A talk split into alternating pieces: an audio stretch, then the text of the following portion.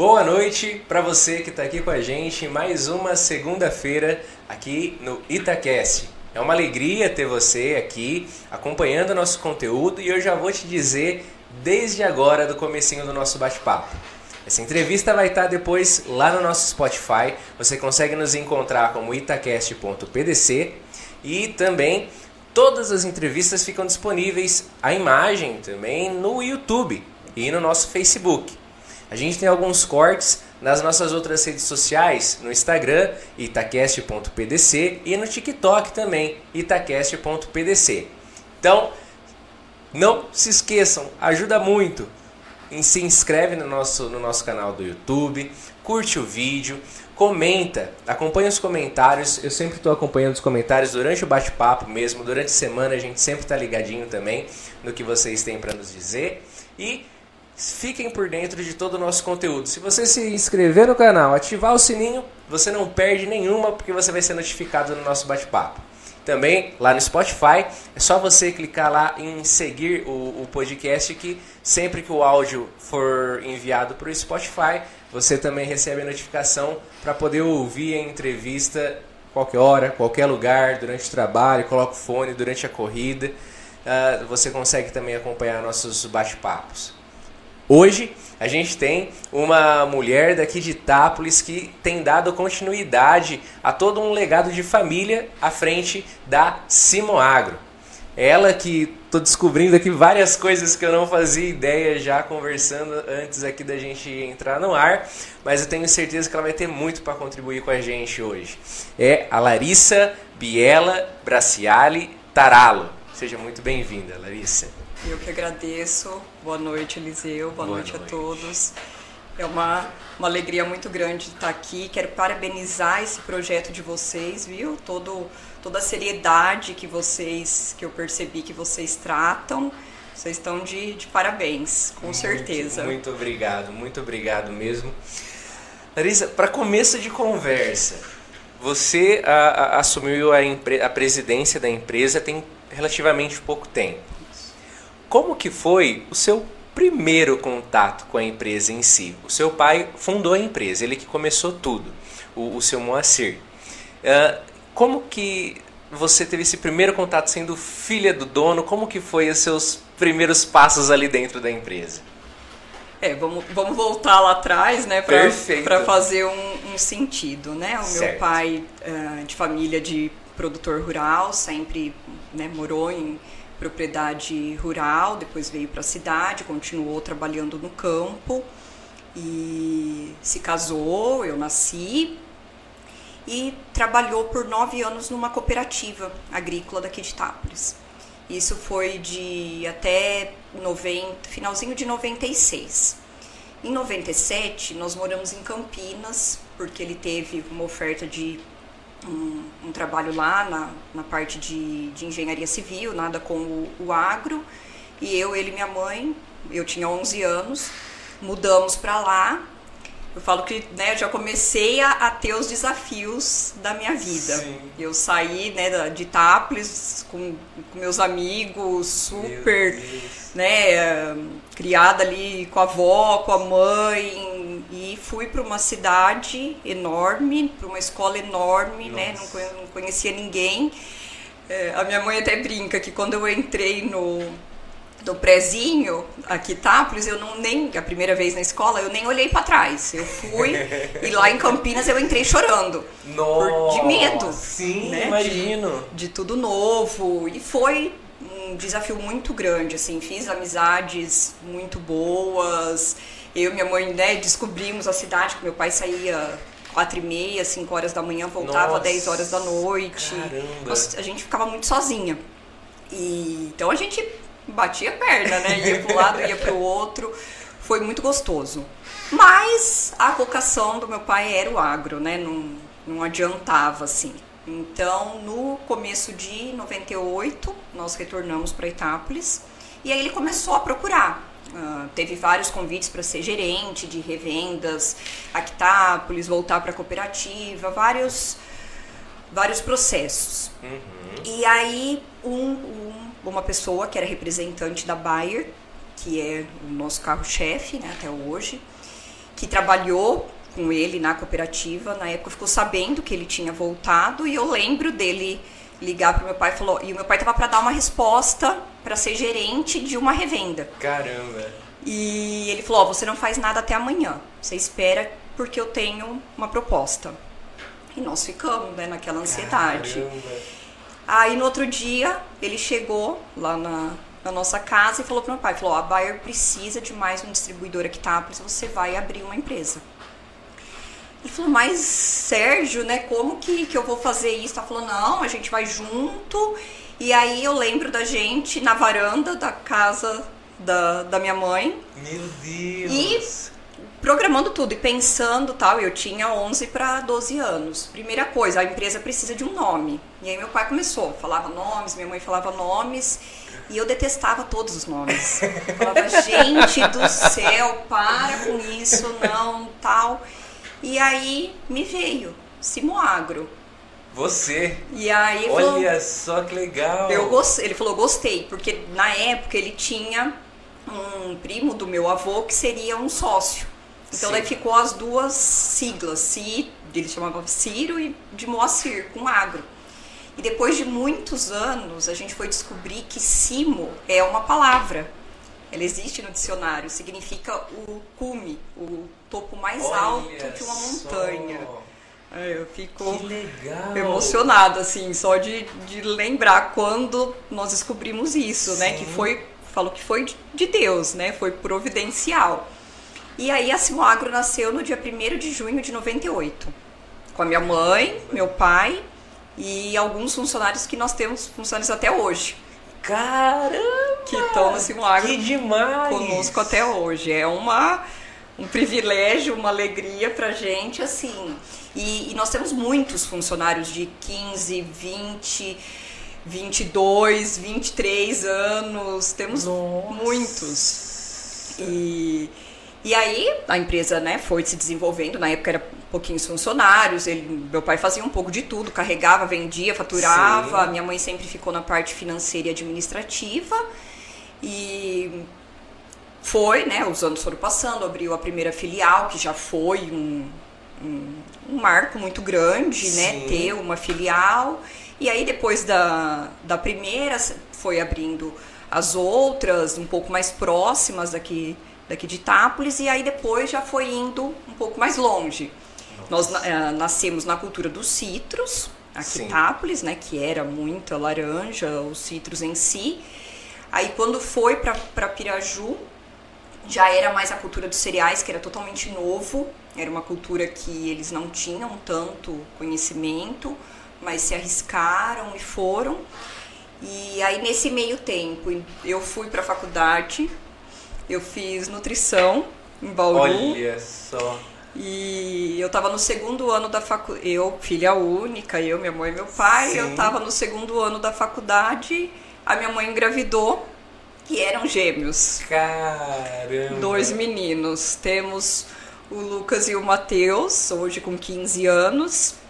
E aí a minha mãe trabalhou até um mês antes deles nascerem. Nossa! E aí, em novembro de 2006, eles, eles nasceram. Aí, prematuros, né, por ser gêmeos e tal, foi aquela loucura, eu falo, né, que a gente nasceu novamente, a família toda, nós nascemos com eles, né? Foi uma mudança muito grande. A nossa vida tava tranquila, né? Era nós Sim. três.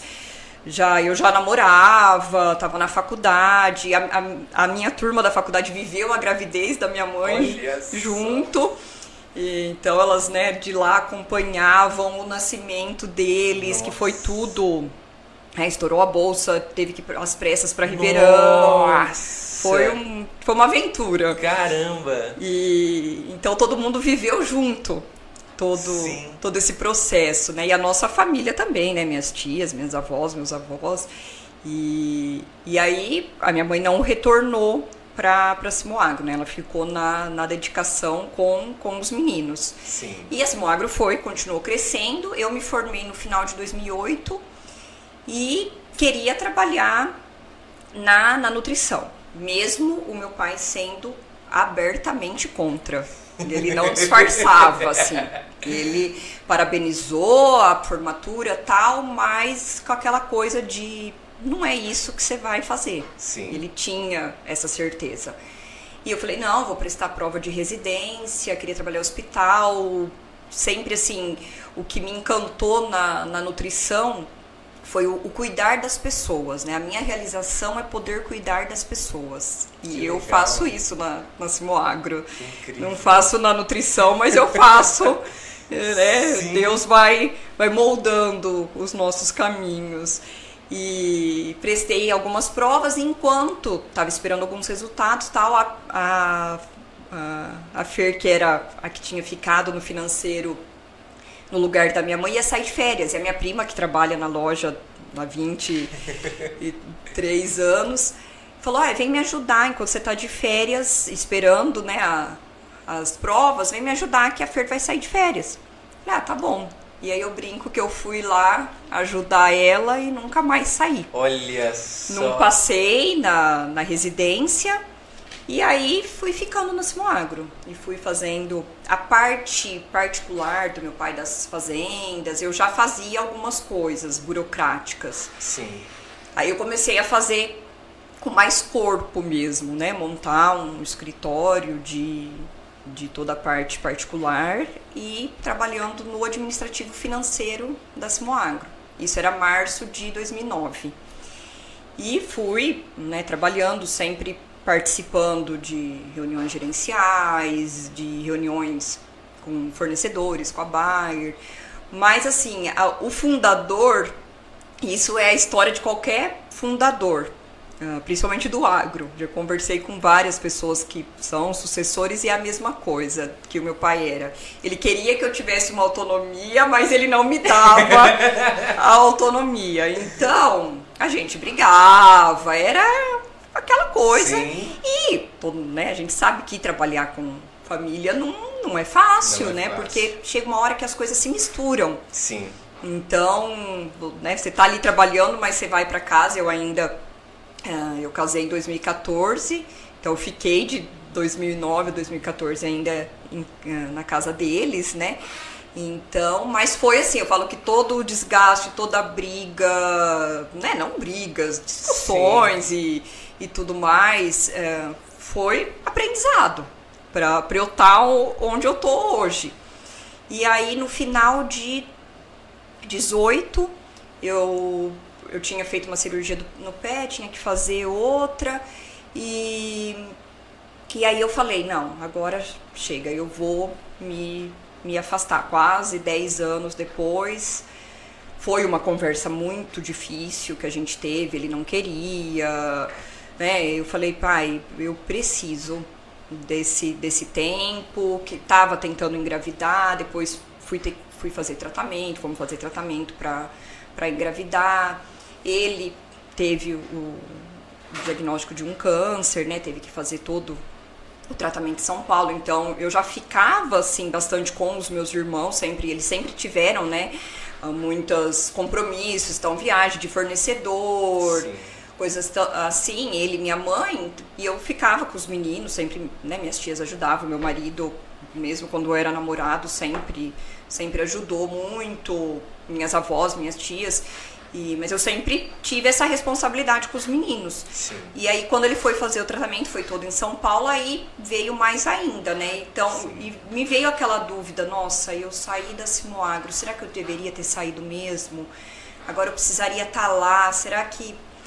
E foi assim: foram momentos muito difíceis que, que eu passei, mas falei: não, é, é o caminho que eu preciso seguir. Agora eu preciso olhar para Larissa e foi tudo se encaminhando, né? Ele fez o tratamento, graças a Deus se curou.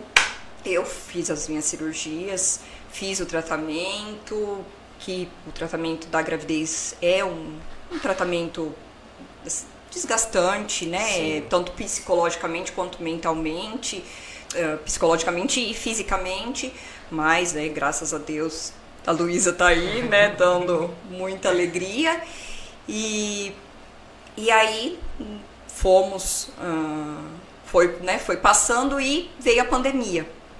eu tava grávida, tava de quase sete meses, começou a pandemia. Aí nós ficamos morando, eu, Ricardo, meu pai, minha mãe e os meninos na área de lazer que a gente tem aqui no sítio. E aí ele começou a falar, ah, quando a Luísa nascer, uh, você pode voltar a fazer umas coisas no, nas fazendas, não precisa voltar na Simoagro.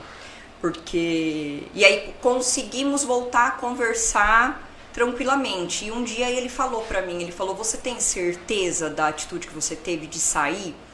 Eu falei: "Eu tenho". Eu, tenho muita certeza. Eu falei: "Não, eu não sei se é definitivo". Eu falei: "Mas eu tenho muita certeza". Ele falou: "Então eu tô feliz". Ele falou: "Porque se você não tivesse certeza, eu ia falar: "Não, você não, você foi precipitada". Sim. E isso para mim também foi muito confortante ele ter falado isso. E aí ele começou a falar de, né, de voltar. E eu fui colocando na minha cabeça, não, quando a Luísa nascer, mas aí tava na pandemia, a gente não sabia, nem, certeza, nem tamanho, sonhava né? o que tava por vir. E aí ela nasceu, né, sem poder receber visita e todos os cuidados, né? Mas enfim, todo mundo passou junto. E e aí no começo de uh, a Luísa nasceu em maio de 2020 em janeiro de. E, assim, e um dos, voltando um pouquinho, né? Um dos meus projetos também era me dedicar à maternidade. Eu sempre quis ter um filho próximo do outro. Né? Eu e o Ricardo, a gente sempre comentou, conversou que queria ter os filhos próximos. E eu falei, não, eu ainda vou me dedicar à maternidade. Sempre gostei de estudar muito, tanto a nutrição, quanto a parte administrativa, quanto a maternidade. É um assunto que que eu me interesso demais, a parte da alimentação, a parte de educação, o não ter acesso às telas, isso é, é uma coisa que eu gosto muito e eu queria ter é, né, essa dedicação por um tempo maior com a maternidade. Sim. E aí, em janeiro de 21, ele né, positivou de Covid. Ele e um dos meus irmãos, só ele e o Matheus, ficaram morando lá na, na onde a gente morou no começo da pandemia, lá na, na área de lazer, acompanhando com os médicos do, da época do tratamento do linfoma em São Paulo, estava passando bem tudo, deu uma pioradinha, foi para São Paulo e aí ficou internado, foi assim, eu falo que que a gente passou um filme de terror assim. Então, Sim. né, você ficar longe. É, no, nos primeiras semanas, na primeira semana não podia ter visita. E depois ele já né, não se comunicava mais. Então, foram 52 dias, assim, Nossa. que duraram uns 5 anos, mais ou menos. A gente ia toda semana, eu amamentava, levava a Luísa junto. Nossa. E, e aí no dia 14 de março, né, infelizmente, ele ele foi fazer um, um agrado mais pertinho de Deus, né? Eu falo que, que Deus precisava colocar um pouco de ordem lá em cima. então ele, ele levou. Sim. Ele, lógico que para nós sempre vai ser muito, né? Eu sempre vou achar que foi precoce. Claro. Isso não tem, né? Não tem dúvida. Eu né, penso nos meninos, penso na Luísa, ela tinha 10 meses e na minha mãe, né, super jovem e o companheiro da vida. E nascemos agro como um todo, né? Eu sinto assim que todo mundo ficou órfão junto comigo, junto Sim. com os meninos. É, é a sensação que eu tive. Ele, a gente sempre se referiu, uh, às vezes até eu falo pai, né? Parece que eu tô falando de outra pessoa, mas é que a gente sempre se referiu a ele como pai. Então Sim. é o pai Moacir, o pai Moa. E é o, pai com letra maiúscula, assim, o pai que cuida, o pai que cobra, mas o pai que acalenta, que ensina. Ele sempre falou: a gente tem que olhar para o lado bom das pessoas. E isso ele deixou de ensinamento muito grande para mim e para todos nós. Isso sem dúvida. Que demais. E nessa eu imagino que você comentou nesses funcionários de 20 anos desde o início o quanto eles também, junto com a família, como família já, né? Exato, né? eles fazem parte da nossa família, com certeza, né? Não tem uma separação assim, não existe, né? E aí, né, aconteceu tudo. É, passar, passou a primeira semana é, e a segunda, assim, é desesperadora. Eu, eu só consegui, assim, pela Luísa, porque eu tinha que amamentar. Mas é uma dor física, assim. Parece Sim. que arrancou um, um, pedaço, não consegue se conformar. É muito difícil. Aí a gente se reuniu, eu, minha mãe, o nosso advogado e o Daniel, que está na loja há 22 anos, que até brinco que, que ele não era o braço direito do meu pai, ele era o braço esquerdo, porque ele era canhoto. então, né, aguentou to, né, todo, todo o tempo com, com meu pai, e ele é né, até primo, assim, de segundo grau do, do meu pai e nosso, né? E aí nós sentamos para conversar. E aí, né, como que que vai ficar. Se o agro precisa, o mercado precisa de uma resposta, os fornecedores, os bancos, os funcionários, porque todo mundo ficou tenso, né? Sim. Eles vão vender, eles vão fechar. E, e toda a parte das fazendas também, né? É uma outra empresa, né? A MB Agropecuária tem o escritório, tem os, os administradores, tem as meninas, tem todos os funcionários que moram. Então é muita gente que depende Sim. direta e indiretamente. Então a gente tinha que né, tomar uma, uma atitude, vai contratar uma pessoa para tomar a frente e fomos conversando e sem combinar nada assim antes, né, na conversa minha mãe pegou e falou, não, a Larissa vai assumir. Eu né, falei, meu, falei, não estava combinado isso, né? Ela falou, não, e ela falou com, né, minha mãe é calma, ponderada, assim eu já sou mais agitada, mais. Eu falo que eu sou uma, uma mescla boa dos dois. Assim. Meu pai era muito agitado e a minha mãe bem Sim. calma. E eu fiquei meio assim, mais, mais agitada que ela. Ela falou: não, a Larissa assume, ela tem muito do Moacir, ela ficou quase 10 anos. Ela falou: lógico, né? É um, uma posição totalmente diferente, mas vamos, vai estruturar, vamos ver o que, que tem que fazer. E, e falou: bom, então tá, né?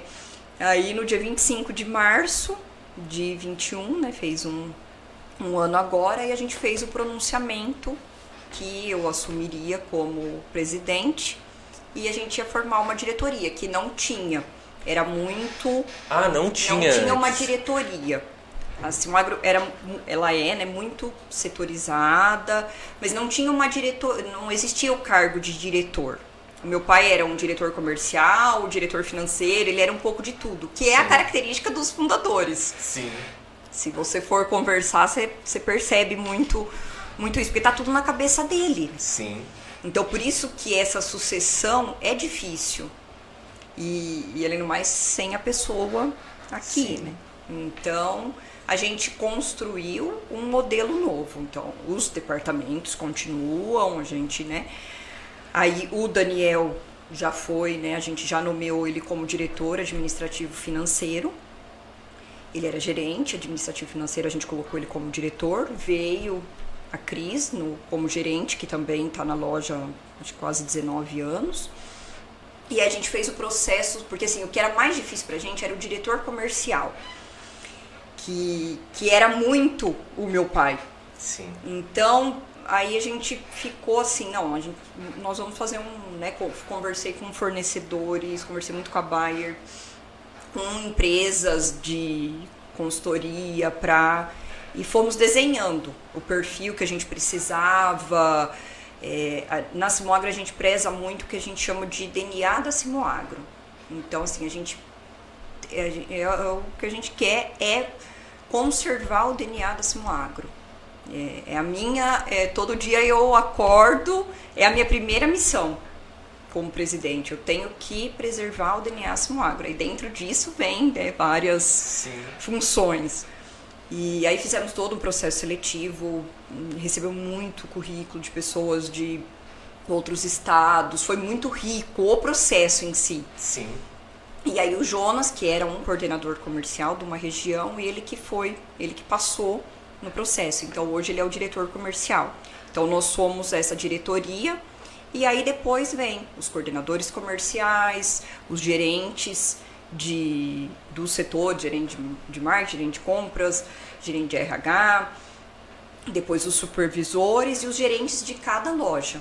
Hoje a Simoagro nós somos em 20 lojas. Nossa! É, esse ano vai inaugurar a primeira fora do estado, em Uberlândia. Que demais! E já está funcionando, é que está num prédio provisório. E Sim. a gente sempre faz a inauguração oficial no prédio Sim. oficial. Então já tem equipe, já tem gerente, já tem os CTCs, o administrativo, eles já estão trabalhando desde o ano passado.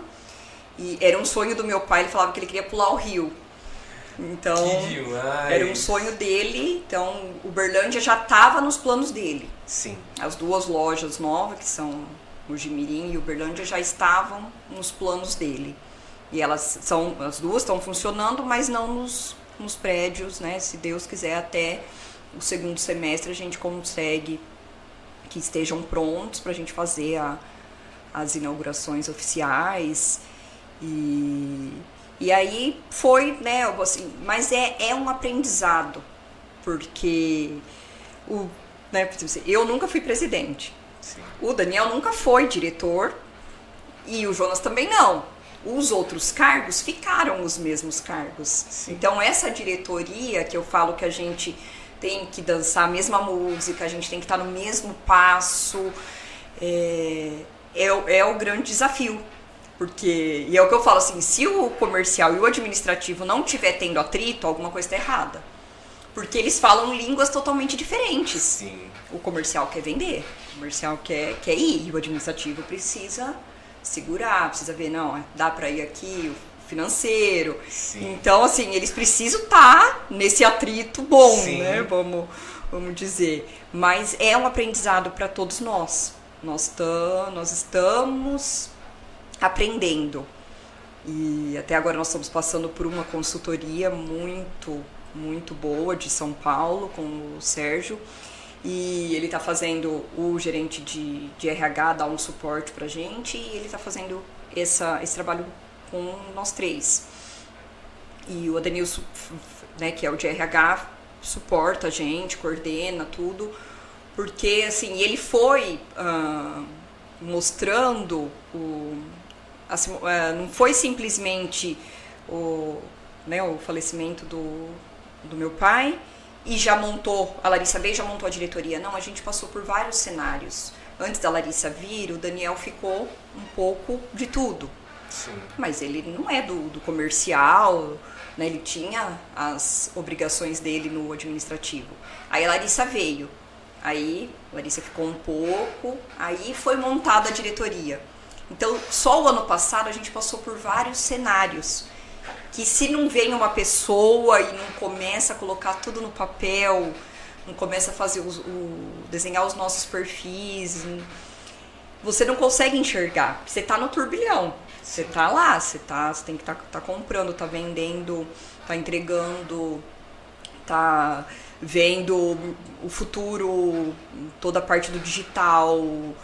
E, e você tá então vem uma pessoa de fora, ela né, olha com aquela lupa e fala, não, ó, ó tudo que aconteceu. Vocês têm que respeitar esse tempo, né? Porque não foi uma coisa automática, é uma construção.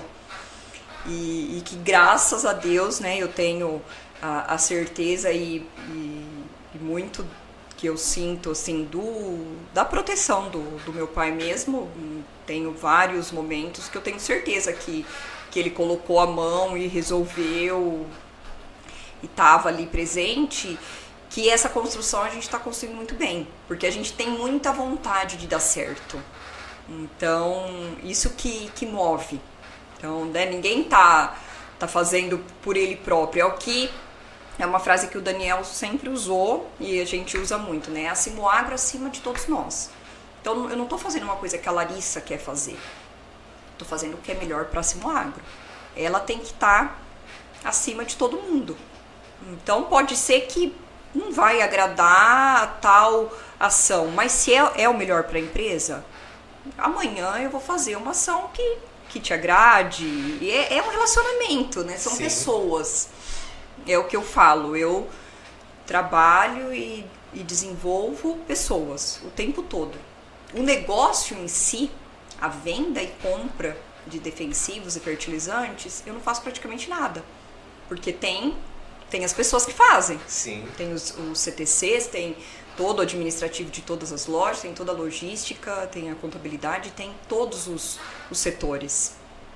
Eu, na, na, na minha posição, eh, eu né, falo que eu, hoje eu represento a nossa família lá. Pode ser que meus irmãos venham e para mim vai ser uma alegria se eles vierem, né? Não sei, ainda são, são novos e, e tudo mais. Tem a parte das fazendas também, que pode ser que, que eles queiram cuidar.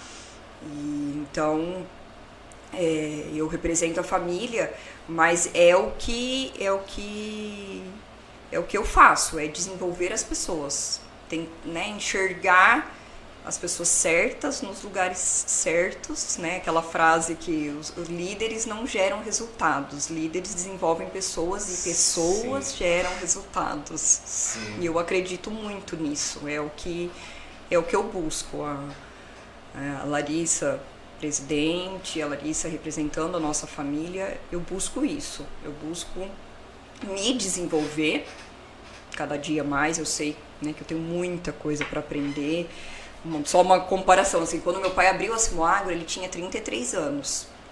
O ano passado, quando eu assumi uma Simoagro com 18 lojas para as duas que estavam para formar, eu tinha 34. Nossa. Então, assim, ele tinha a, a experiência dele e o tempo que eu, que eu tinha de vida. Sim. Então, assim, isso eu tenho que falar para mim mesma porque é uma cobrança que eu tenho. Né? Eu sei que tem muita gente que faz essa comparação, e essa comparação de eu tenho que ser o Moacir, eu tinha muito quando eu entrei na Simagro lá atrás. Isso eu tinha. E ele também, até ele entender que ninguém substitui ninguém, que ninguém né, é igual, Sim. foi um processo que a gente desenvolveu junto. Então isso eu não tenho.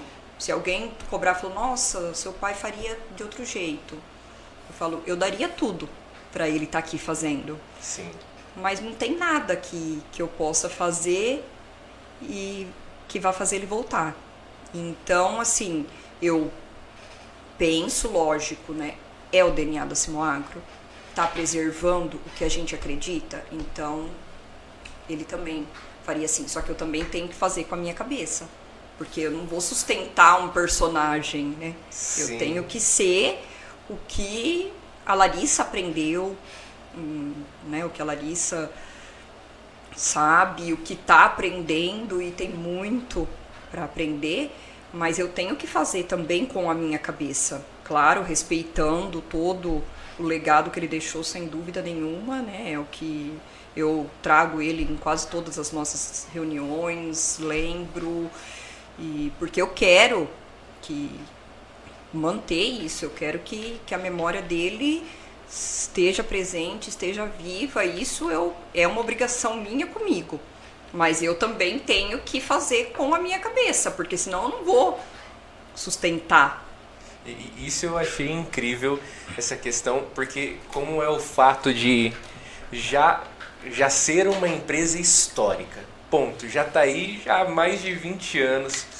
Todo mundo já conhece uh, assim, não só mais em Itápolis, né? Quando o, o, o, esse, esse mal veio acontecer, já eram 18 lojas prontas, rodando, vendendo com clientes e tudo mais. Então, assim, e você chega e tem é, é uma é de se admirar essa essa força psicológica de chegar e falar: eu não preciso fazer o que o Moacir faria, mas o que eu faria. Eu achei isso incrível que você falou, porque é óbvio que a comparação com certeza deve vir, veio e provavelmente vai continuar vindo em diversos momentos, né? Mas esse seu posicionamento, assim, de. Eu falar: ó, oh, não, tudo bem, mas infelizmente ele não está mais aqui, então sou eu seguindo essas diretrizes que a gente acredita. Isso é, eu sinceramente achei incrível essa sua fala. E, e, eu imagino que não seja nada, nada, nada fácil também, do sentido de que é, é claro que a, a, empresa em si uh, tem uma, uma gama muito grande de colaboradoras, né? Uhum. Só que, por exemplo, você, você disse, né? São os diretores, são dois diretores homens e você é a presidente mulher ali para para gerenciar, né? Para lidar com essas pessoas. Em algum momento de toda essa história, tendo a, a parte do agro em si, historicamente sendo mais masculina, principalmente na época lá atrás, quando seu pai trabalhava na, na outra empresa e todo um processo. E hoje você sendo mulher e estando à frente dessa empresa histórica, com clientes provavelmente de 22 anos ali, em algum momento sentiu alguma dificuldade uh, e, e se sentiu como que é esse jogo de cintura, como que é às vezes conquistar um, um espaço dentro, porque por mais que ah, é a filha do dono não, mas ela você comentou das discussões que teve com seu pai diversas vezes e tudo mais. Você teve que conquistar um espaço também seu, imagino. Como que foi esse esse conquistar espaço, talvez ah, como dizem, né, as mais as más línguas, né, sendo uh, uh, dita uh, o, o, sexo frágil, Exato. né, em olhares tão preconceituosos e que diminuem, né? Como que foi isso? Olha, eu eu passei por situações de preconceito assim nítido quanto antes, quando eu trabalhava assim, eu já cheguei à reunião de começar a falar e a pessoa, o homem, né, falar por cima, como se eu não estivesse falando. Já já aconteceu isso. É é extremamente desagradável. Mas eu falo assim, eu, te, eu tenho um, o pensamento, até assistindo a, a entrevista da, da Melissa, achei que ela foi assim extremamente sábia em falar do papel da mulher, é exatamente o que eu acredito. É, eu não vejo como um peso. Eu sei que a, a minha casa, que o trabalho, ele dança a música que eu, mulher, toco. Isso é fato. A, a energia, a, a animação. E isso eu não vejo como um peso, eu vejo como um privilégio, com certeza. Então, é a mesma coisa que eu levo para o profissional. Eu participar, até hoje ainda participo de várias reuniões que eu sou a única mulher. Mas antes era muito mais. Ver a quantidade de mulheres, principalmente no. A gente sempre teve mulheres, mas mais no administrativo. Sim. A primeira balconista mulher já foi nossa. Hum, a primeira CTC, né, que é o nosso vendedor, a gente chama CTC, mulher, nossa, porque para o produtor de 24 anos, quase 24 anos, né, já também quebrar uma barreira. A primeira gerente de uma loja mulher, então, mas eu falo assim que o preconceito começa na própria mulher. E eu nunca tive isso. Eu sempre vi, assim, eu, eu, né, as, o que eu acredito, a mulher tem muita diferença do homem, graças a Deus. Nossa, eu louvo a Deus por isso.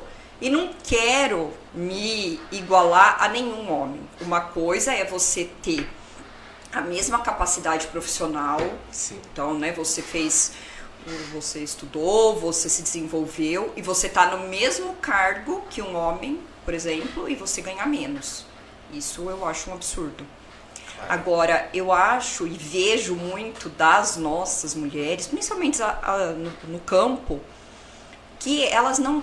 Elas. E, e dá muito certo porque elas não tentam se igualar aos homens.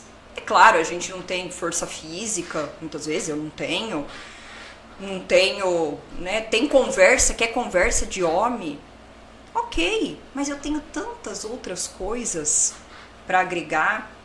E, e, eu tá na sala com todos os meninos, eu chamo eles de, de eles de meus meninos. Nossa, para mim é tão gostoso. Então eu não sei se é esse meu posicionamento que faz com que o preconceito não exista ou se ele exista, ele é muito disfarçado. E ele não me atinge. Então, porque eu sei das diferenças que tem, eu sei em casa, o meu marido tem um, as tarefas dele, ele tem né, o perfil dele como marido, como pai, e eu não quero ter isso para mim, porque eu sou a mãe, eu sou a esposa, eu sou a filha. Então, eu acho que a partir do momento que a mulher entender que a diferença existe, mas ela existe na nossa constituição, né, no, no nosso eu mesmo, não na parte isso daí de empresas que a gente sabe que uh, menosprezam, que colocam a mulher para ganhar menos. Isso é um absurdo. Se ela tem a mesma qualificação, não tem lógica nenhuma. Então, eu acho que às vezes eu não sinto agora, né, voltando, porque ou o preconceito não existe mesmo, ou ele é muito disfarçado e eu nem percebo, porque eu falo assim, não dá tempo de, de me preocupar. Então eu falo assim, eu, eu tenho as, as minhas dificuldades, as minhas falhas, mas mais na parte agronômica mesmo, porque eu não estudei para isso. Eu tô, tô até estudando, tô, tô firme. Tenho um, um super amigo, colaborador nosso de, do comecinho, que tá me ajudando. E, mas eu tenho dificuldade, porque eu tenho facilidade com pessoas. Sim. Então, mas assim, e é uma coisa que, que eu preciso saber tudo? Não. Porque não, eu, eu vou fazer um relacionamento com o cliente. Eu vou visitar cliente, é muito gostoso tal, mas eu não vou avaliar o nematóide da soja dele. Não sou eu que vou fazer isso. Então, lógico, eu tenho que ter uma noção do, do todo, né? Não posso Sim. não saber o que está acontecendo nessa parte agronômica, né? Vamos, vamos dizer. Mas ela não é o essencial. Então, eu vejo assim, e o agro está cada vez mais. As mulheres vêm, elas né, têm. Às vezes eu falo que acaba perdendo só para força física. Porque a mulher consegue fazer um monte de coisa ao mesmo tempo. Ela é muito mais jeitosa, mais cuidadosa, ela sabe a hora de entrar, a hora de sair. E é, e é o ser mulher. E é isso. Então, por isso que, assim, essa parte não me, não me incomoda, não, não me atrapalha. Que, que legal, Larissa. Aqui, eu, falando em, em mulher, a Melissa está acompanhando a gente aqui, inclusive. Ai, e ela está dizendo aqui o quanto te admira demais. A, a sua força e tudo mais, diz aqui para você continuar nesse caminho, nesse caminho de sucesso e tudo mais, que esse é seu caminho sim. Uh, a Melissa está aqui nos acompanhando, ela mandou um oi. E muita, muita gente também acompanhando aqui no nosso, no nosso YouTube, mandando um, um oi aqui a galera junto com a gente, desejando muito sucesso e tudo mais. E, e, e eu queria perguntar para você, Larissa, mas antes eu queria só agradecer aos apoiadores desse projeto que ajudam a gente a manter e ter esse bate-papo incrível aqui toda segunda-feira com vocês.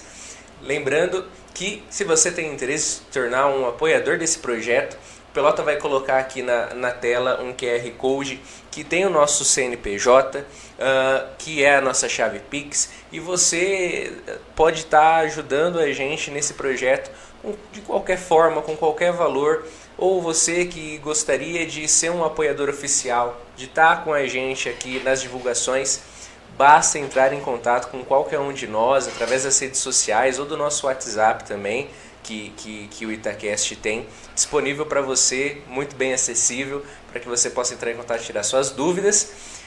E desde o início nós contamos com uma empresa espetacular da nossa cidade que tem uma mulher à frente também, que é a Gisele Sambini Semijoias, que inclusive essa semana ela fez aniversário, ficou mais velha, a Gisele. Fiquei sabendo que fez 23 anos a Gisele agora, hein?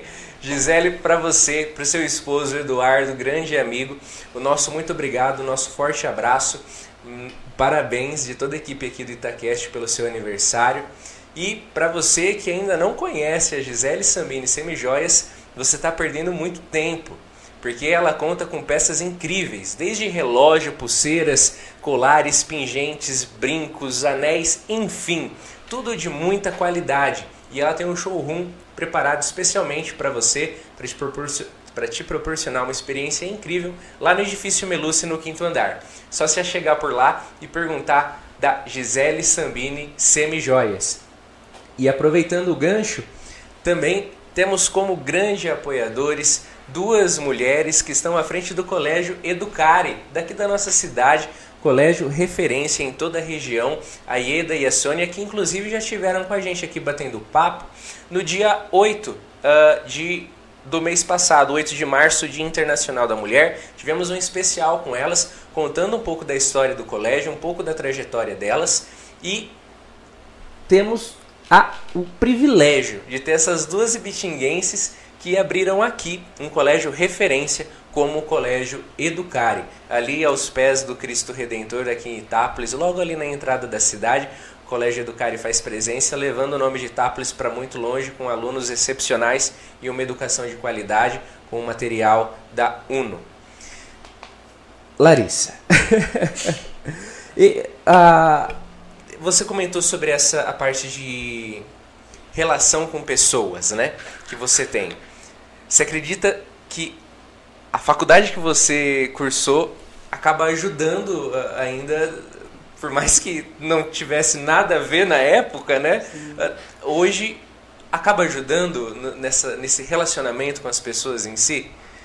Não tenho dúvida disso. Eu nunca me arrependi de ter feito nutrição, fiz pós em nutrição. Nossa. Sou apaixonada pela nutrição e tenho muito orgulho de, de ser nutricionista, mesmo que não atuante, mas ajuda muito, porque a nutrição é o que? É cuidar das pessoas através dos alimentos. E eu não cuido né, das pessoas através dos alimentos, mas eu cuido através do desenvolvimento delas, do trabalho delas. Então, toda hora, assim, eu lembro de várias, várias passagens da faculdade, várias coisas que, que eu estudo e troco muita informação com, a, com as minhas amigas da, que atuam. Então, é muito válido porque eu sempre, eu lembro numa reunião na Simoagro, um consultor, eu não lembro quem era a pessoa, mas eu, ele, eu lembro que ele pediu para fazer um desenho, era bem né, psicológico assim, e falar o, o que, que te motivava na vida. E eu lembro de eu escrevendo, cuidar das pessoas. E aí eu desenhei, eu não sei desenhar nada, péssima, mas eu desenhei um, um, umas pessoinhas assim, tal, um jardim, alguma coisa assim. E eu sempre lembro disso, eu falo, então tá na, na minha essência, sempre teve. É, então eu faço hoje de uma outra maneira, é, né? Não é como nutricionista, às vezes a gente arrisca também, dá uma lembrada, né? Sempre tem alguém que pede alguma coisa e é uma delícia adoro, me, me realizei na introdução alimentar da Luísa e na, na alimentação dela. Foi uma realização. E, mas ajuda muito. Eu acho que toda essa parte, toda a área da saúde, você consegue se desenvolver em qualquer outra área. Porque você está lidando com pessoas. E é ser humano.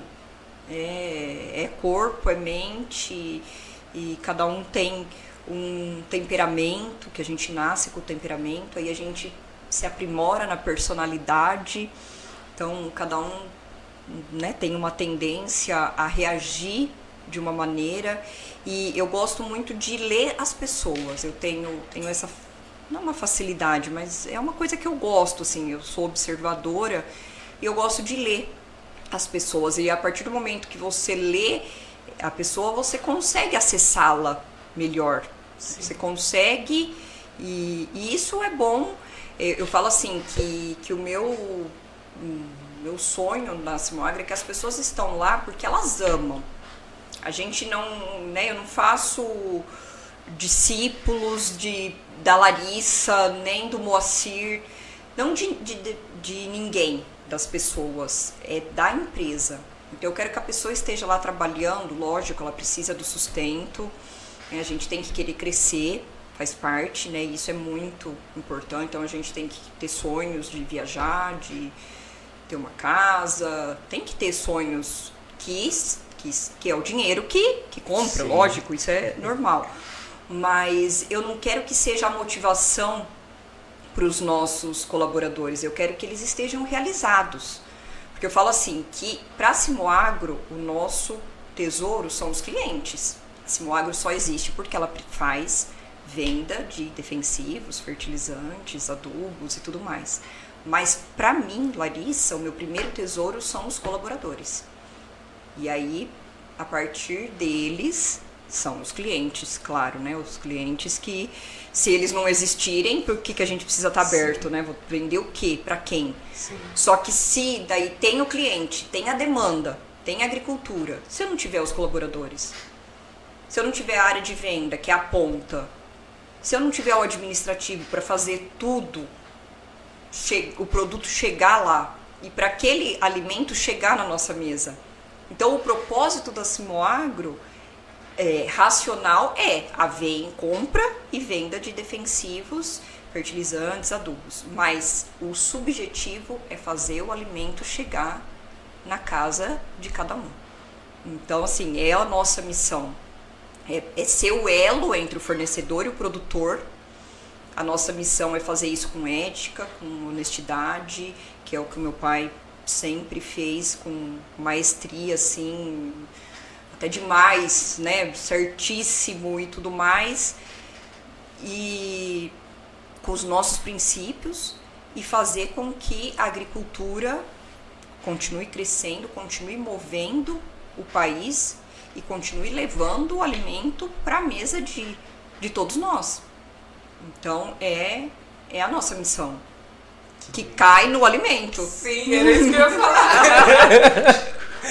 Acabou que a nutricionista voltou aos alimentos, Com certeza.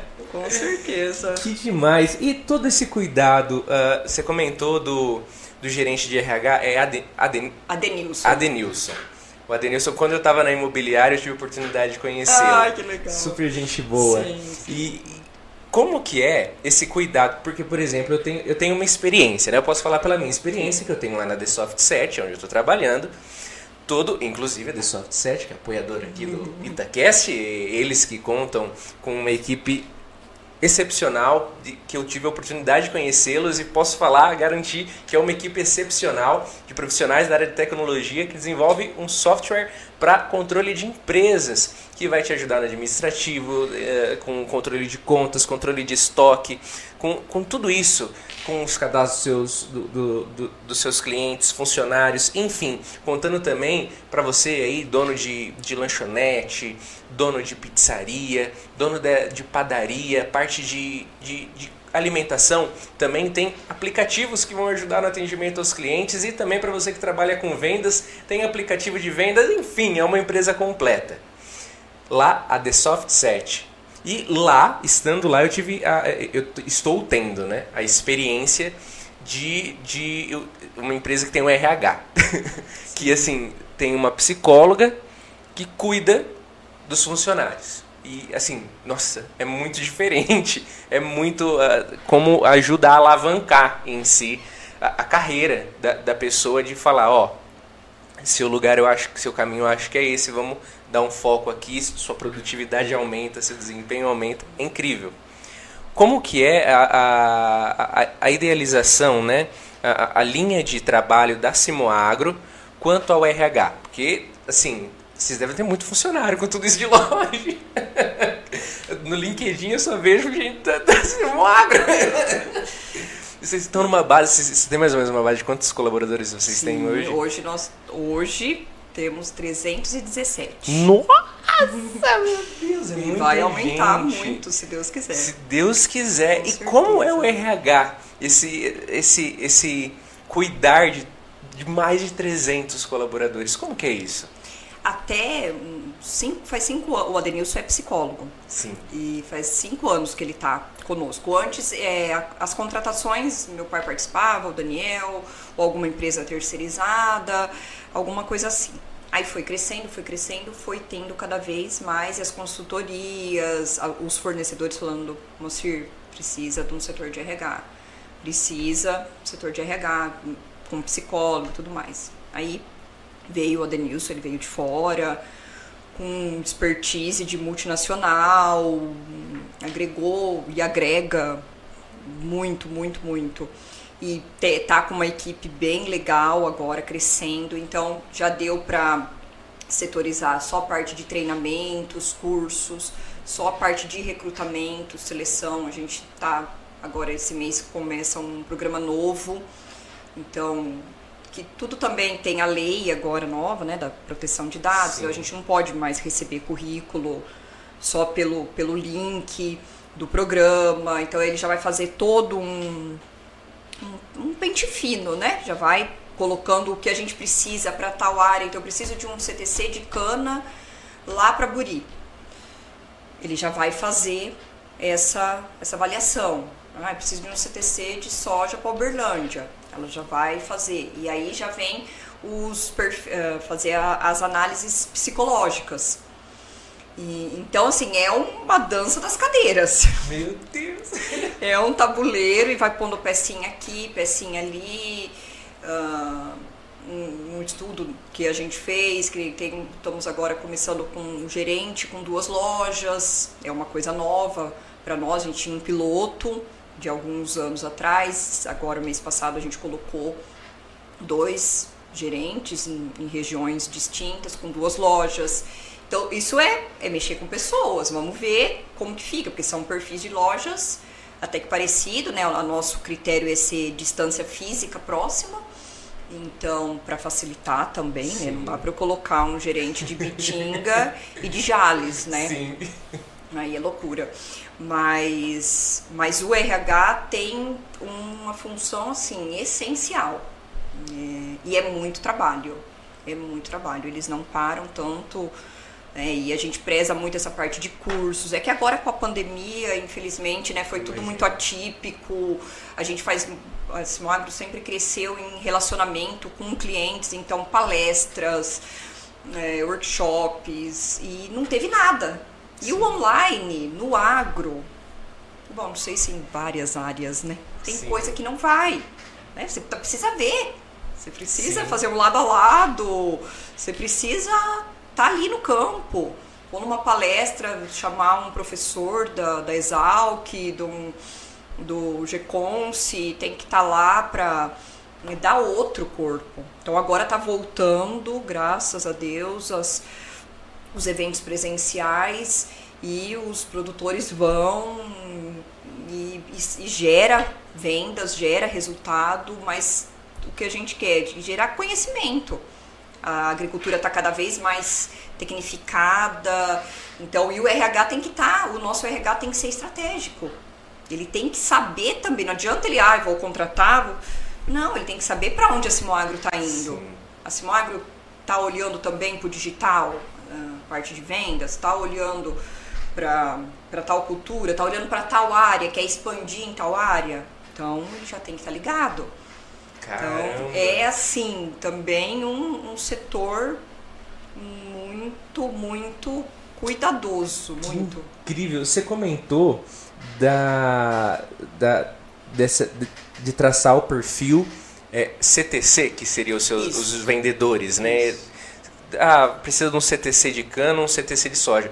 Os vendedores, eles são voltados para o segmento de cultivo? Exato. Que Já legal. faz alguns anos que, que a gente foi...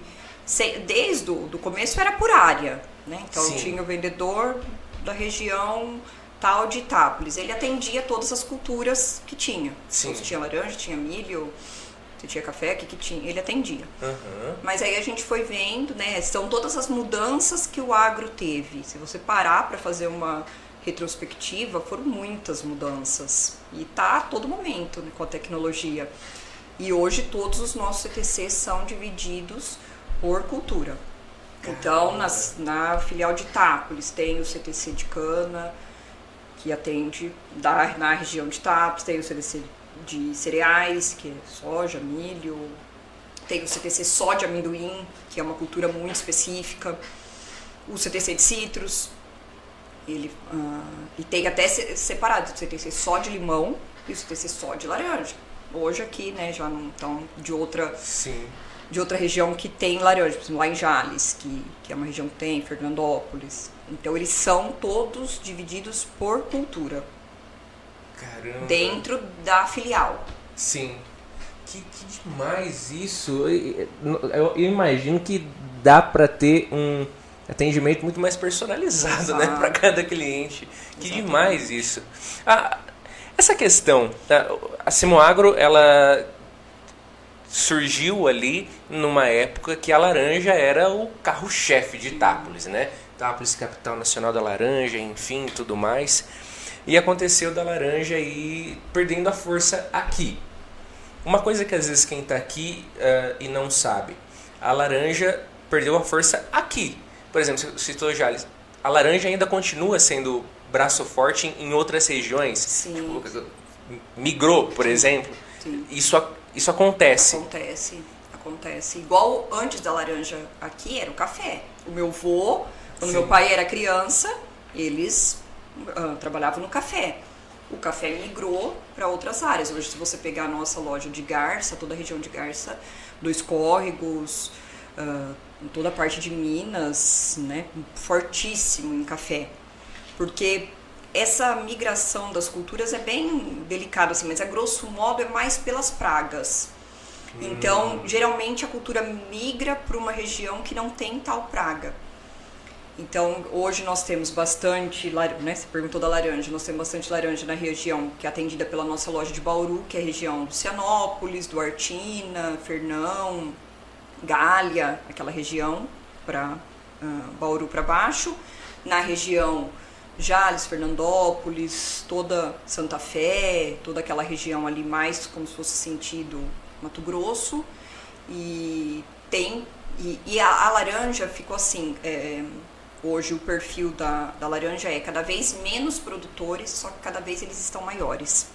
Ah. Eles foram cada vez se tecnificando mais e foram aumentando. Caramba! Então, assim, tem. Porque é, a laranja é uma cultura muito delicada todas as culturas perenes, elas são muito, muito delicadas. Então precisa de muito tratamento, é, o, o, investimento é muito alto. E, e, a oscilação depois, o retorno também, né, oscila muito, toda a exportação, as indústrias também acabaram, as, em todas as, as grandes indústrias, nós temos quatro Sim. grandes indústrias hoje, todas têm muita terra eles plantam muita laranja e eles compram direto do fornecedor. Sim. Os defensivos. Então acaba sendo uma competição complicada para o pequeno. Aí o Sim. pequeno não consegue se manter. Então a laranja diminuiu muitos produtores, só que os que ficaram estão cada vez maiores. Que legal. É o perfil do citricultor hoje é esse. Que legal. Nossa, lembra que Tapas na época que tinha bastante laranja, minha família até produzia um pouquinho. Época, nossa, esse maldito green, que. Sim. Nossa, que era umas, umas pintinhas pretas, acho, na folha, um negócio meio assim, que matava tudo, era só pé de laranja no meio do pomar, foi assim, o... que dó, né? Exato, foi o greening que, que fez a laranja ir embora. Ah, é? Foi esse daí mesmo? Um que... dos, Sim, né, claro. um dos, dos fatos, mas o grande problema. Caramba! E as culturas acontecem assim, essa, essa rotação de culturas. Caramba. E, e, por exemplo, hoje a Simoagro em si, ela. Ah, o Adenilson está acompanhando a gente aqui. Tô só vendo se a gente tá falando tudo certinho, Sim. né? a, a, a Simoagro, ela é. Você mesmo comentou, né? Essa é intermediadora, né? Faz a do, do fornecedor, vai até o, o, o produtor rural para vender os defensivos agrícolas, enfim. É bem verdade que o Brasil é uma potência uh, agronômica, né, em si do agronegócio. Uh, ainda a gente vê ainda muita gente com preconceito quanto quanto a, a, a veneno, né, o defensivo agrícola, né, ao, ao, veneno que não é veneno que mata pessoas. assim, existe risco, por exemplo, muito leigo falando, muito leigo. Essa parte, tipo assim, acontece de. um vendedor lá, eu não sei como, como é isso. Se é o vendedor que passa quanto que tem que ir de veneno para um pomar que está com, com tal peste ou algo do tipo. Então, como que isso acontece? E se errar a dosagem, uh, acaba que o produto uh, causa infecção no consumidor final? Existe isso? Como que é isso? É, é um assunto bem complexo, né? Vai Sim. muito assim. As, as multinacionais estão cada vez mais preocupadas com o meio ambiente e com as tecnologias. Então, as moléculas estão vindo cada vez mais uh, menos agressivas e, e tudo mais. Uma, uma coisa é fato: se não existir os defensivos, fertilizantes, tudo, não a gente não tem produção em grande escala.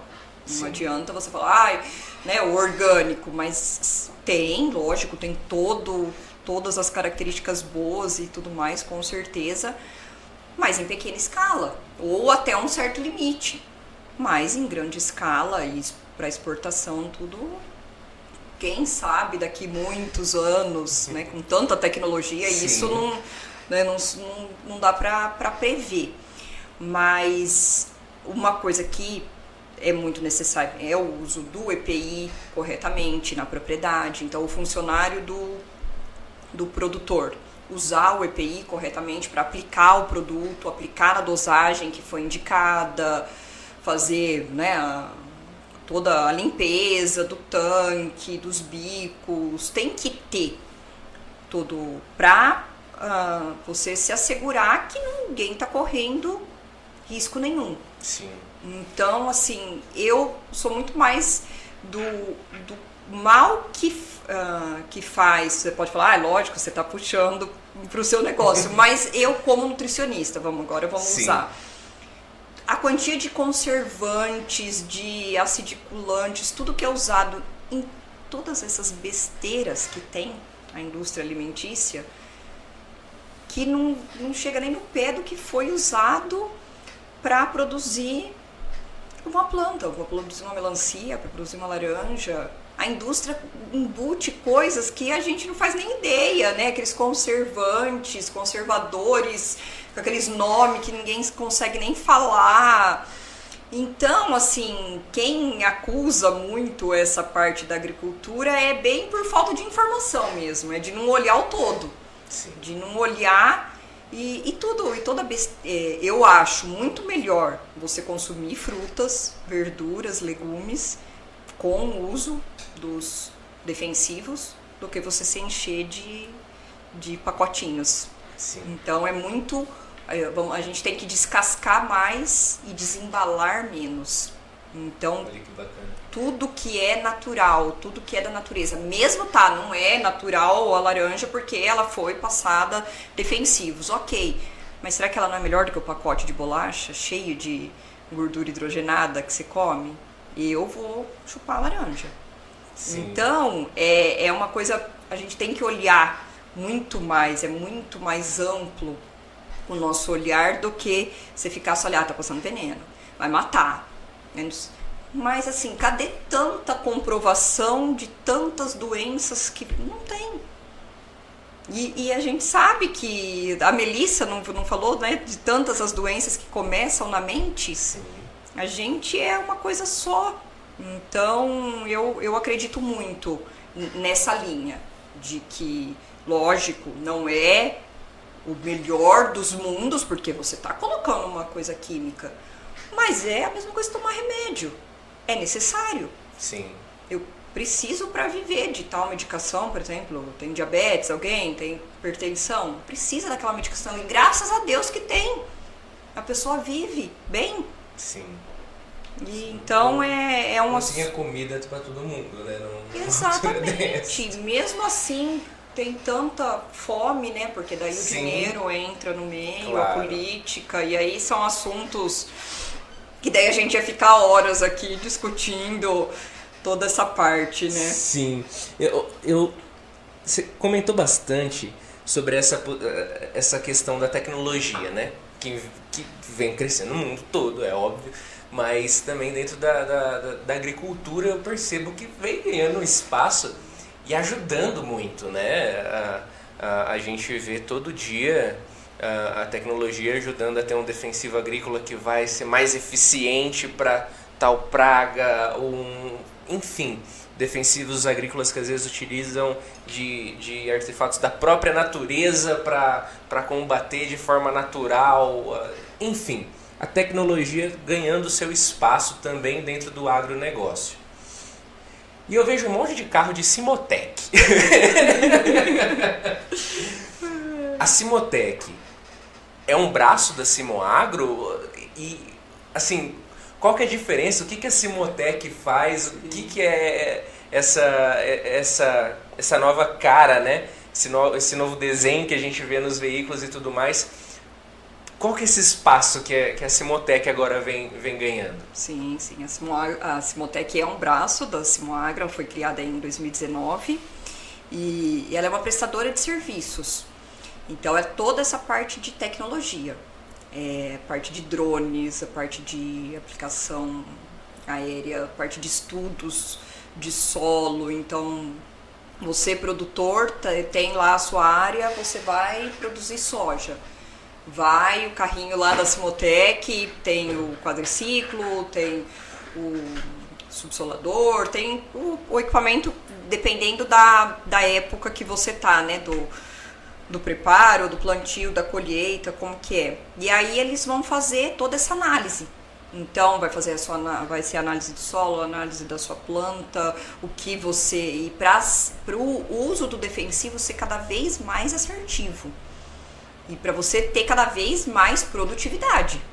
Porque eu, eu preciso também garantir que o produtor está tendo rentabilidade, porque senão não, não, tem porquê, né? Sim. Então é, é nessa, nessa linha que a Simotec foi criada, ela tem né, os, os colaboradores dela, hum, né, os meninos que fazem, vão para todas as, as filiais é, é muito, muito interessante, assim, são vários serviços de acordo com a cultura, então a soja precisa de uma coisa, o amendoim precisa de outra, a laranja precisa de outra, mas é, é toda essa parte de, de tecnologia visando uma melhor produtividade e, consequentemente, uma melhor rentabilidade financeira mesmo para o cliente.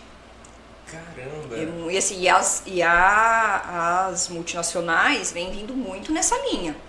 Então, assim, já tem muita multinacional uh, trabalhando com carbono, fazendo a contagem de carbono. Essa parte do carbono é o futuro de fazer, é uma coisa dificílima. Mas a gente já está se capacitando, o pessoal da Simotec, CTCs, teve até um processo seletivo para ter algum CTC focado nessa parte do carbono. É muito, assim, é muito novo ainda. Sim, estamos... imagina, você comentou 2019, né? Exato. Tá foi ontem, né? Sim. E aí veio a pandemia. Então foi assim, mas é muito interessante. É muito, tem um, um o carrinho, aquele maior que, que tem a cabine. Um, estendida, né? Sim. né? É um laboratório móvel, então Caramba. uma hora vai lá para você conhecer. Que demais! Que, que, é muito, muito interessante. Na nossa Simo Expo Show, né, que foi agora em, em fevereiro, tinha, uh, teve aqui Itápolis e teve em Ibirarema, teve toda a apresentação da Simotec, então cada serviço, o que, que faz, o que, que faz a parte de drone, o que, que faz a parte do quadriciclo, o laboratório móvel, o que tem Solotech, Datafarm, ah, Flytech, tem todos os, todos os techs. Caramba! É muito interessante. Eu acho que foi até nas páginas da Simuagro que eu vi a, a questão de drone uh, descendo assim em plantações, acho que era de soja para ver, uh, mapeando mesmo e fazendo tudo. Uns drones, meu Deus do céu, parece um helicóptero é. quase, uns drones muito robusto, mas extremamente tecnológico. E isso, nossa, pô, eu trabalho numa empresa de tecnologia, tecnologia é incrível. Sim. E ver sendo utilizada para a parte do agro, isso é demais, demais.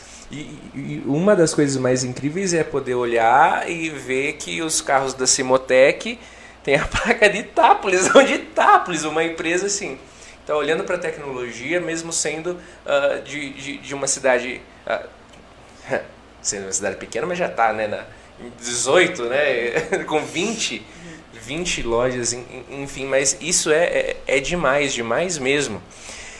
E a, a, a essa entrada da tecnologia para a ponta, lá para o produtor, às vezes, imagino que deva ter muito produtor ainda, os senhores, né?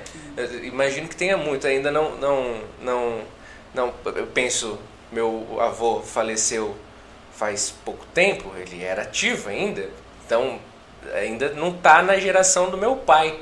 Ah, então ainda tem a geração lá dos 70, às vezes que está ali na ativa ainda na parte uh, de fazenda e tudo mais. Eles têm curtido também essa área de tecnologia? Como que tem sido uh, essa, essa experiência para a empresa levar a tecnologia para o produtor? É um desafio. Tem, assim, nós temos várias, vários perfis de produtores. Tem o produtor, o seu avô, Sim. que ainda tá lá com o bastão, tem o filho, mas não passou. Tem alguns que já, já vieram os filhos, já agrônomos, já eles querem a tecnologia, eles querem planilhas, eles querem, eles querem mapa da lavoura, não, porque aqui, aqui eu vou aplicar mais, aqui menos.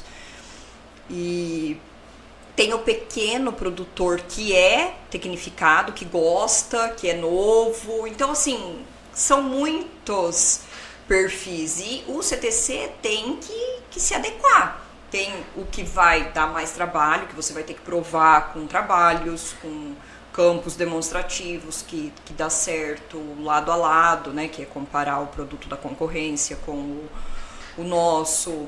Então, cada um assim, é trabalhar pessoas. É, volta nas pessoas. Então é saber o que o seu cliente espera. Então tem cliente que é totalmente relacionamento. Não adianta você chegar lá com uma planilha linda, maravilhosa, falar, oh, nós fizemos todo esse planejamento, nós vamos fazer isso tal. Ele vai falar, mas e o preço? E, e as condições? Tem cliente que não dá valor. Tem cliente que você chega e quer fazer o relacionamento e fala, ah, mas cadê? Tudo. Eu quero ver, eu, eu preciso ver números. E, e, assim, é, é, muito, muito legal isso, porque é, é, você lidar com, com os tipos de pessoa. E, você, e o CTC tem, que, tem esse desafio de saber, não, ó, eu vou lá no Eliseu e ele é super técnico. Então eu vou levar a tecnologia de ponta para ele, eu vou mostrar por A mais B que funciona assim, assim, assado. Mas o vou dele, eu vou no relacionamento, eu vou devagarzinho vou comprando ele no bom Sim, sentido, claro. né? Vou trazendo ele, tudo respeitando a experiência dele, né? A gente tem que lembrar que que os vozinhos têm toda a experiência, a gente tem que aprender muito. E, e assim, eu vejo, o meu marido assumiu toda a parte de campo do, das fazendas. E ele é engenheiro civil.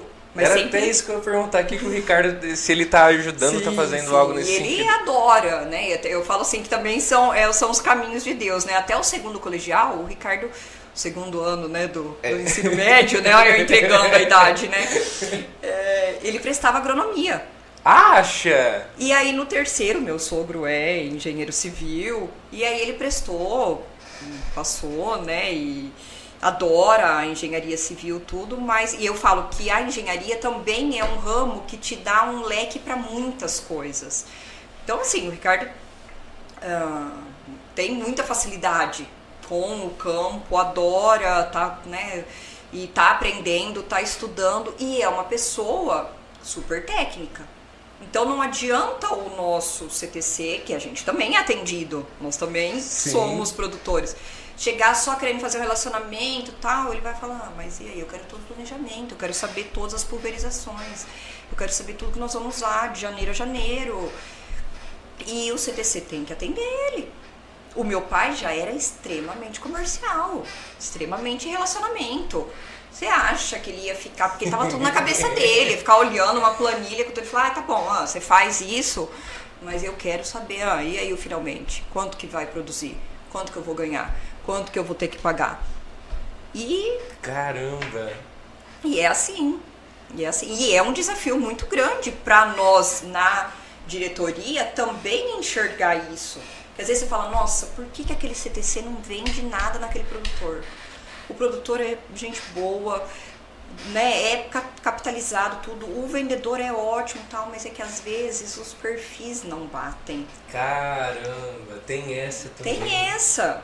Então, às vezes não adianta você ficar insistindo o, o, o consultor acha ele tá dando o melhor dele, tá apresentando tudo tal, e o cara não dá valor. Mas não é porque ele não dá valor, é porque dá valor em outras coisas. Ele quer Sim. fazer um jantar para você, ele quer que você vai lá com a, com a tua esposa, vocês vão tomar uma cerveja, e aí lá vocês já negociam. E e é assim. Jura? Tem esse perfil assim de de casa mesmo, assim? Total, de que o CTC é padrinho do filho. Mentira! Que incrível! Padrinho Caramba. de casamento, padrinho do filho. E vai pescar, vai pra pescaria longe. E. Nossa, mas isso daí. Que demais! Absurdamente. Ah, todo o agro tem muito esse relacionamento.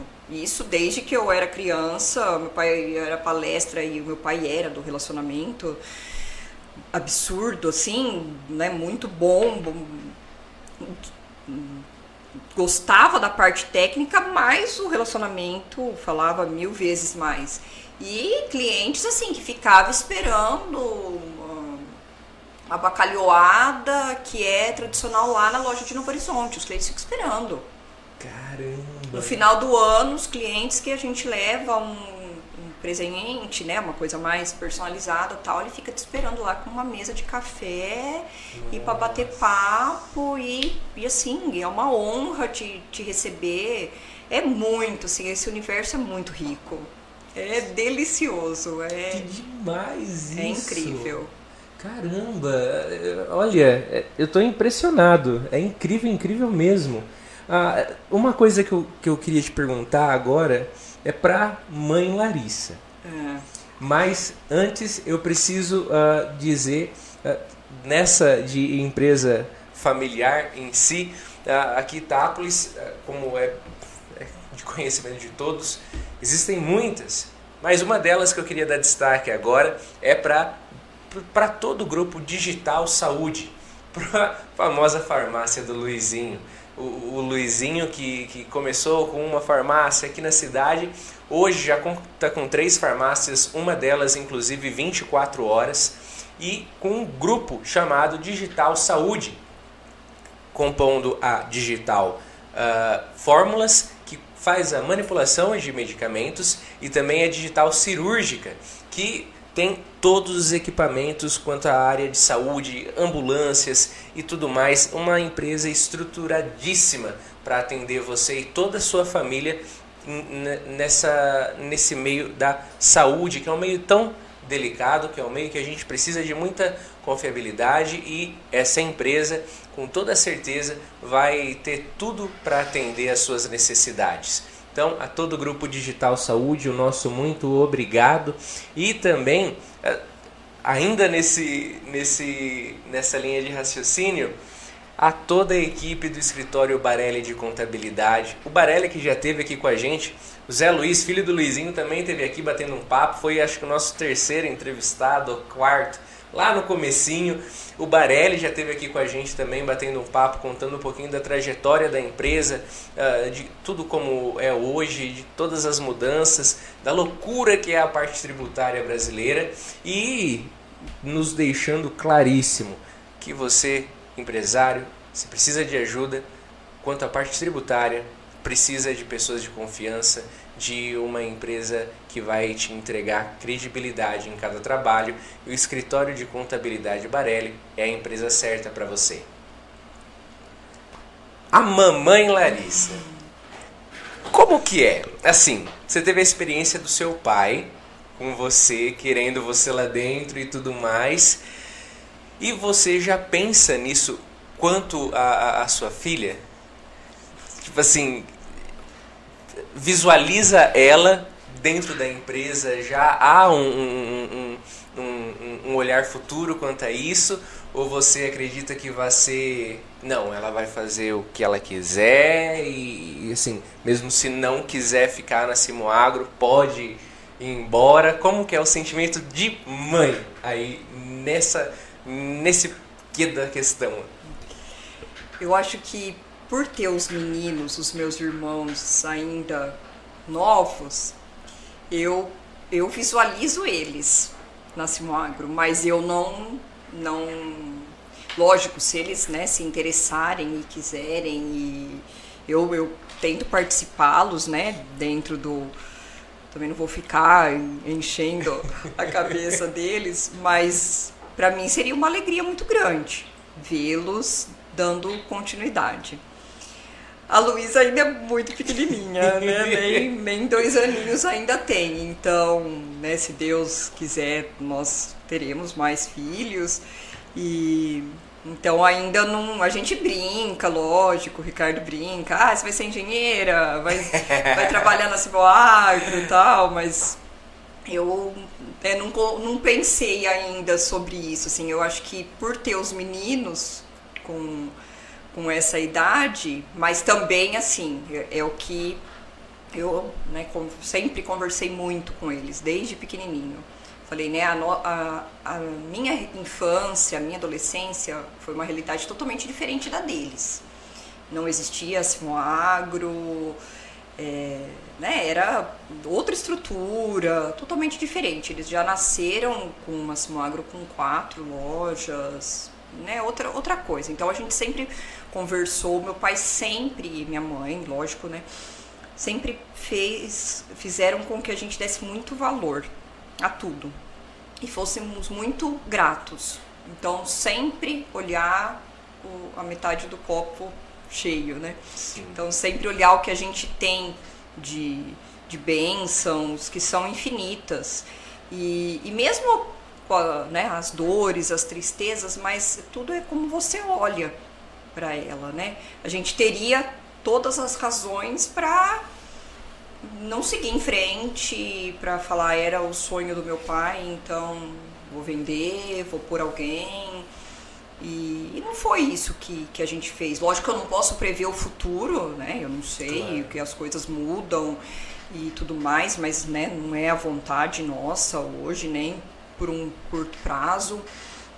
Mas eu quero que os meninos, eu sempre falei para eles, eles não pulem fases, então eles têm que viver a adolescência, têm que estudar, têm que se aprimorar. Isso é essencial, independente se eles quiserem uh, ir para a lua, ou se eles quiserem trabalhar nas fazendas ou na Simoagro, eles têm que estudar.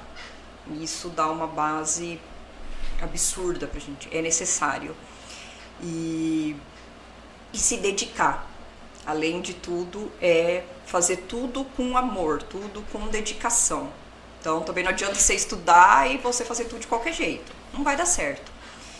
Então, se eles quiserem, agora falou, não, eu quero ser médico, eu quero ser juiz, eu quero ser engenheiro, vai ser uma alegria também. Então, ok, mas vai com amor. Vai pra ser o me, não melhor que os outros, mas ser o melhor para você, né? Que eu falo que a nossa competição tem que ser com a gente mesmo. Então eu não quero ser melhor que você, eu não quero ser melhor que o meu concorrente. Cada um lutando pelo seu espaço. Eu quero ser melhor que a Larissa de ontem. Porque eu tenho que ter aprendido alguma coisa hoje, né? Sim. Nem que seja um, uma coisa triste, não precisa ser só na alegria, né? Com certeza, mas eu tenho que ter aprendido. E, então, e é o que eu penso muito em relação aos filhos, independente da carreira que, que eles, né, a Luísa quiser seguir, que ela faça com amor, que ela faça com dedicação e coloque o coração dela naquilo. E, e sempre com né, é o que a gente sempre falou, que meus pais ensinaram, sempre Deus em primeiro lugar depois a nossa família, o trabalho, com certeza a gente passa muito mais tempo no trabalho às vezes do que com a família, então Sim. por isso que tem que ser uma, uma convivência boa, eu tenho que estar tá feliz lá e a pessoa não é feliz o tempo todo, lógico, né? Ninguém vive Sim. nesse mundo irreal, mas me, mas saber lidar com as dificuldades é como eu olho para para dificuldade. Eu eu olho para a perda do meu pai com muita tristeza, com uma saudade assim absurda, tem dia que é desesperador. Mas assim, com a alegria de cada vez que eu escuto alguém falando coisas lindas sobre ele. Eu, a mim, o meu conforto é saber que ele está com Deus, não tenho dúvida disso, e saber que ele não passou nessa vida por acaso. E eu não quero passar também. E eu sei que ele passou nessa vida para fazer diferença. E ele fez. Então, e eu espero que a Simoagro faça. E espero que cada um, independente, assim, se eu fizer uma coisa que melhore a vida de uma pessoa, eu já, já fui vitoriosa. Então é, é, é o que eu espero para os meus filhos, é o que eu espero para os meninos, é, o que eu espero para a Simoagro. É isso. Que a gente não passe na vida por passar, mas que a gente faça a diferença. Que incrível! E, e nessa, nessa esperança de, de crescimento, de amanhãs nós uh, nos tornarmos pessoas melhores, a Simoagro não para aqui nessas 20 lojas. O que o destino providenciar, a Simoagro está preparada para continuar se alavancando assim. A empresa não para uh, de crescer. Não. Essa é a certeza. Com certeza, exatamente. Isso, né, nós temos o, setor do marketing avaliando áreas de expansão que vem do fornecedor, ó, tal área está precisando. E a gente faz todo o estudo do, do perfil do produtor, do que uh, da cultura em questão, se financeiramente é rentável, lógico, né? Ninguém Sim. pode fazer loucura, né? Ninguém tá rasgando dinheiro. E, e com certeza, se logo tiver né, que ter mais um diretor, se tiver que ter mais coordenador, se tiver que. Ah, o setor de marketing tem que se estruturar mais e tem que ser um setor separado com mais pessoas. Vamos atrás. Compras tem que né, ter mais alguma coisa, uma pessoa só para compra de tal segmento, a gente vai vai continuar. É, é, não pode parar. Isso sem dúvida.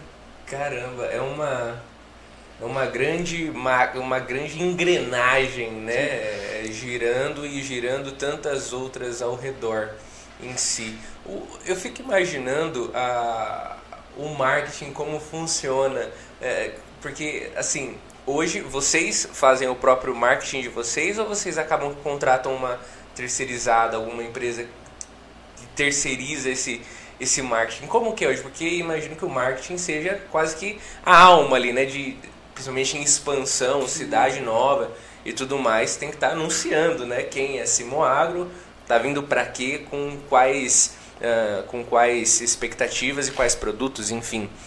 Hoje como que se dá essa divulgação da empresa?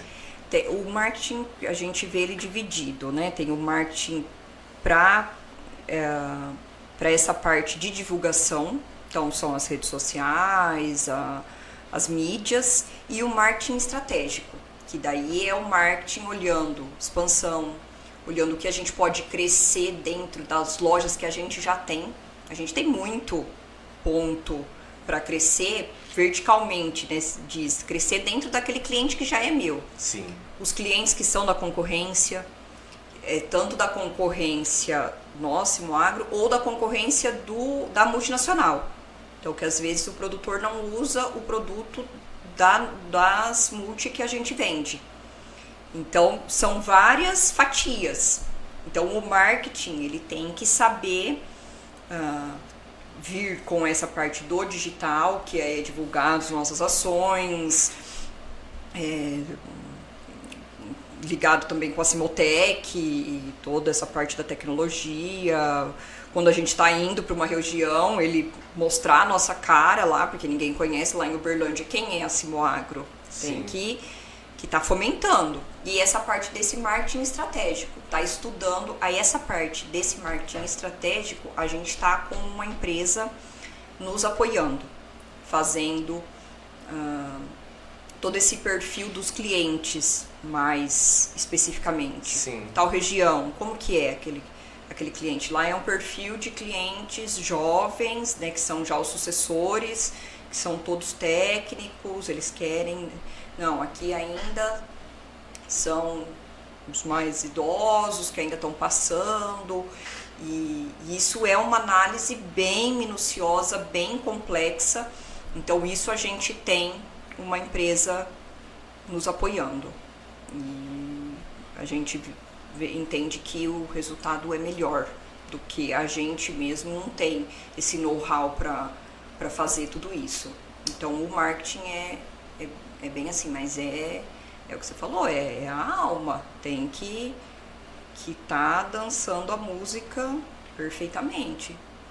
Que demais. É, o Rogério ainda tá lá? Tá. Colombo? Tá. Ele, o Rogério é o gerente de ele marketing. Ele é o gerente de marketing? Sim. Eu lembro dele quando ele, ele era outra coisa lá dentro. Ele, ele... era gerente de loja, da, da, da loja de Itápolis. Ah, ele era gerente da loja. Ele entrou como CTC como vendedor. Nossa! Lá atrás. Caramba! Não posso falar muito lá atrás, senão ele vai falar que eu tô falando tarefa. Né? não, deixa, não deixa ele ouvir. Aí ele foi o primeiro gerente da loja de Tápolis, né? Então ele ficou muito junto com meu pai, querendo Sim. ou não, fisicamente tá, tá ali. E, e aí depois o setor de marketing não existia, o departamento de marketing. É, é um setor até que novo, assim, né? Já tem alguns anos.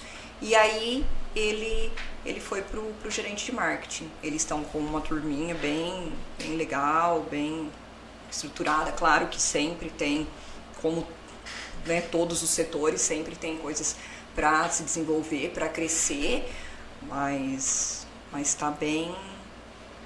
E o Rogério é muito rápido e pega e vai, então ele. Ele é um baixinho bem acelerado. Ah, esses, esses baixinhos dão trabalho, né? mas dão trabalho. Que eu lembro, eu, eu, os filhos dele têm a minha idade. Ah, Aí eu, nossa, a mãe dele. Nossa, a mãe dele é muito gente boa, mas enfim, ah, conheço eles de muito tempo, o Rafael e o, e o Matheus. Eu Sim. ficava na casa do Rogério com os meninos brincando. Ai, que delícia. e, o, e, o, e, e o Rogério, ele já há muitos anos já, né, na, lá na, na empresa. Sim.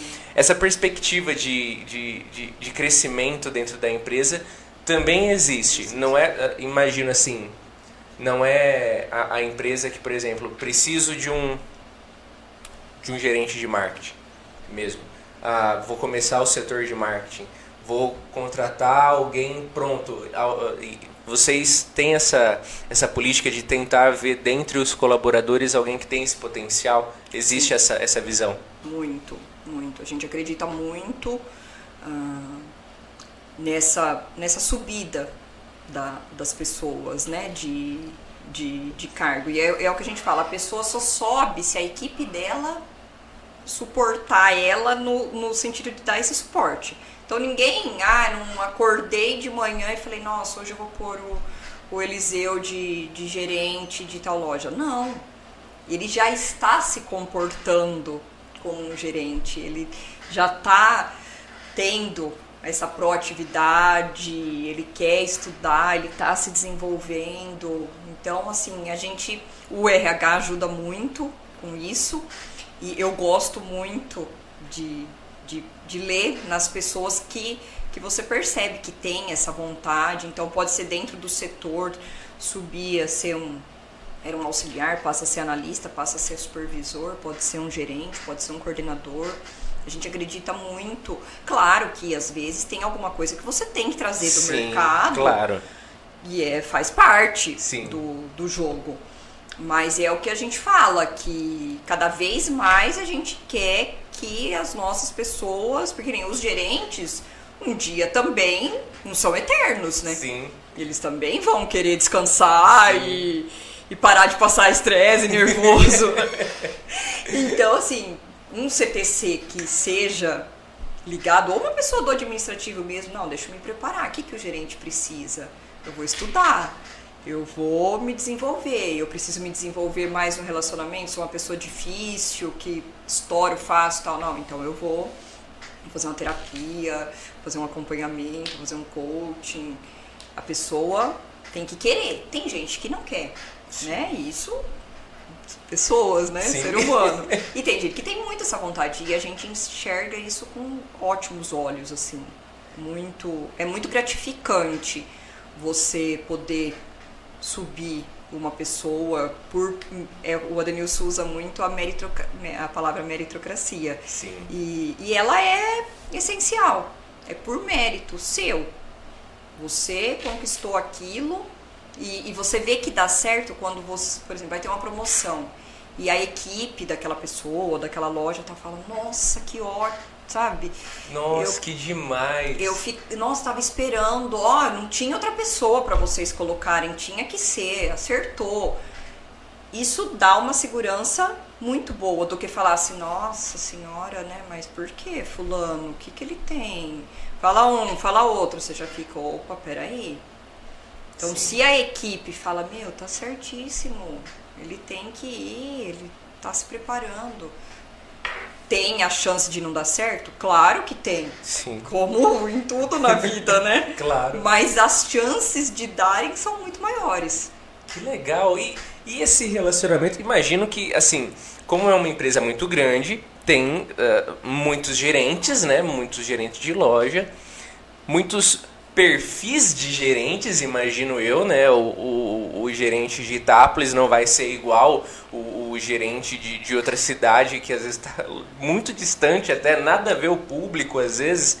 Uh, enfim, você poderia dizer que dentre os gerentes existe características que, que sejam parecidas, que você identifique que uh, como é, né, essa identificação de um gerente, né, de alguém que vai gerenciar, porque querendo ou não, ele, uh, você não pode estar lá do outro lado da, do estado uh, agora. Exato. de você, você não pode estar lá. Quem que vai, às vezes, resolver de certa forma certos problemas é o gerente que está gerenciando aquela loja, né?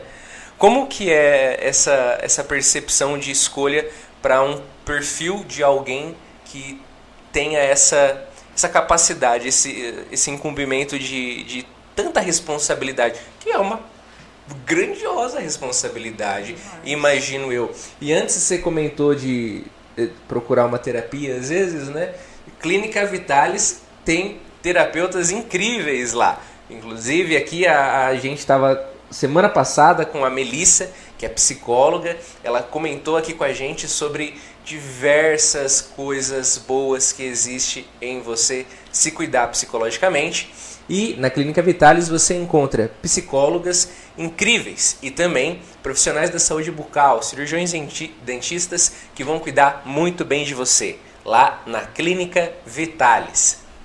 Fala para mim, Larissa, o que, que você me diz sobre essa parte dos gerentes? É, é o que eu, eu, eu brinco com, com eles assim, eu tenho os meus olhos eles são os meus óculos. Então eles me permitem enxergar, eu preciso dos óculos.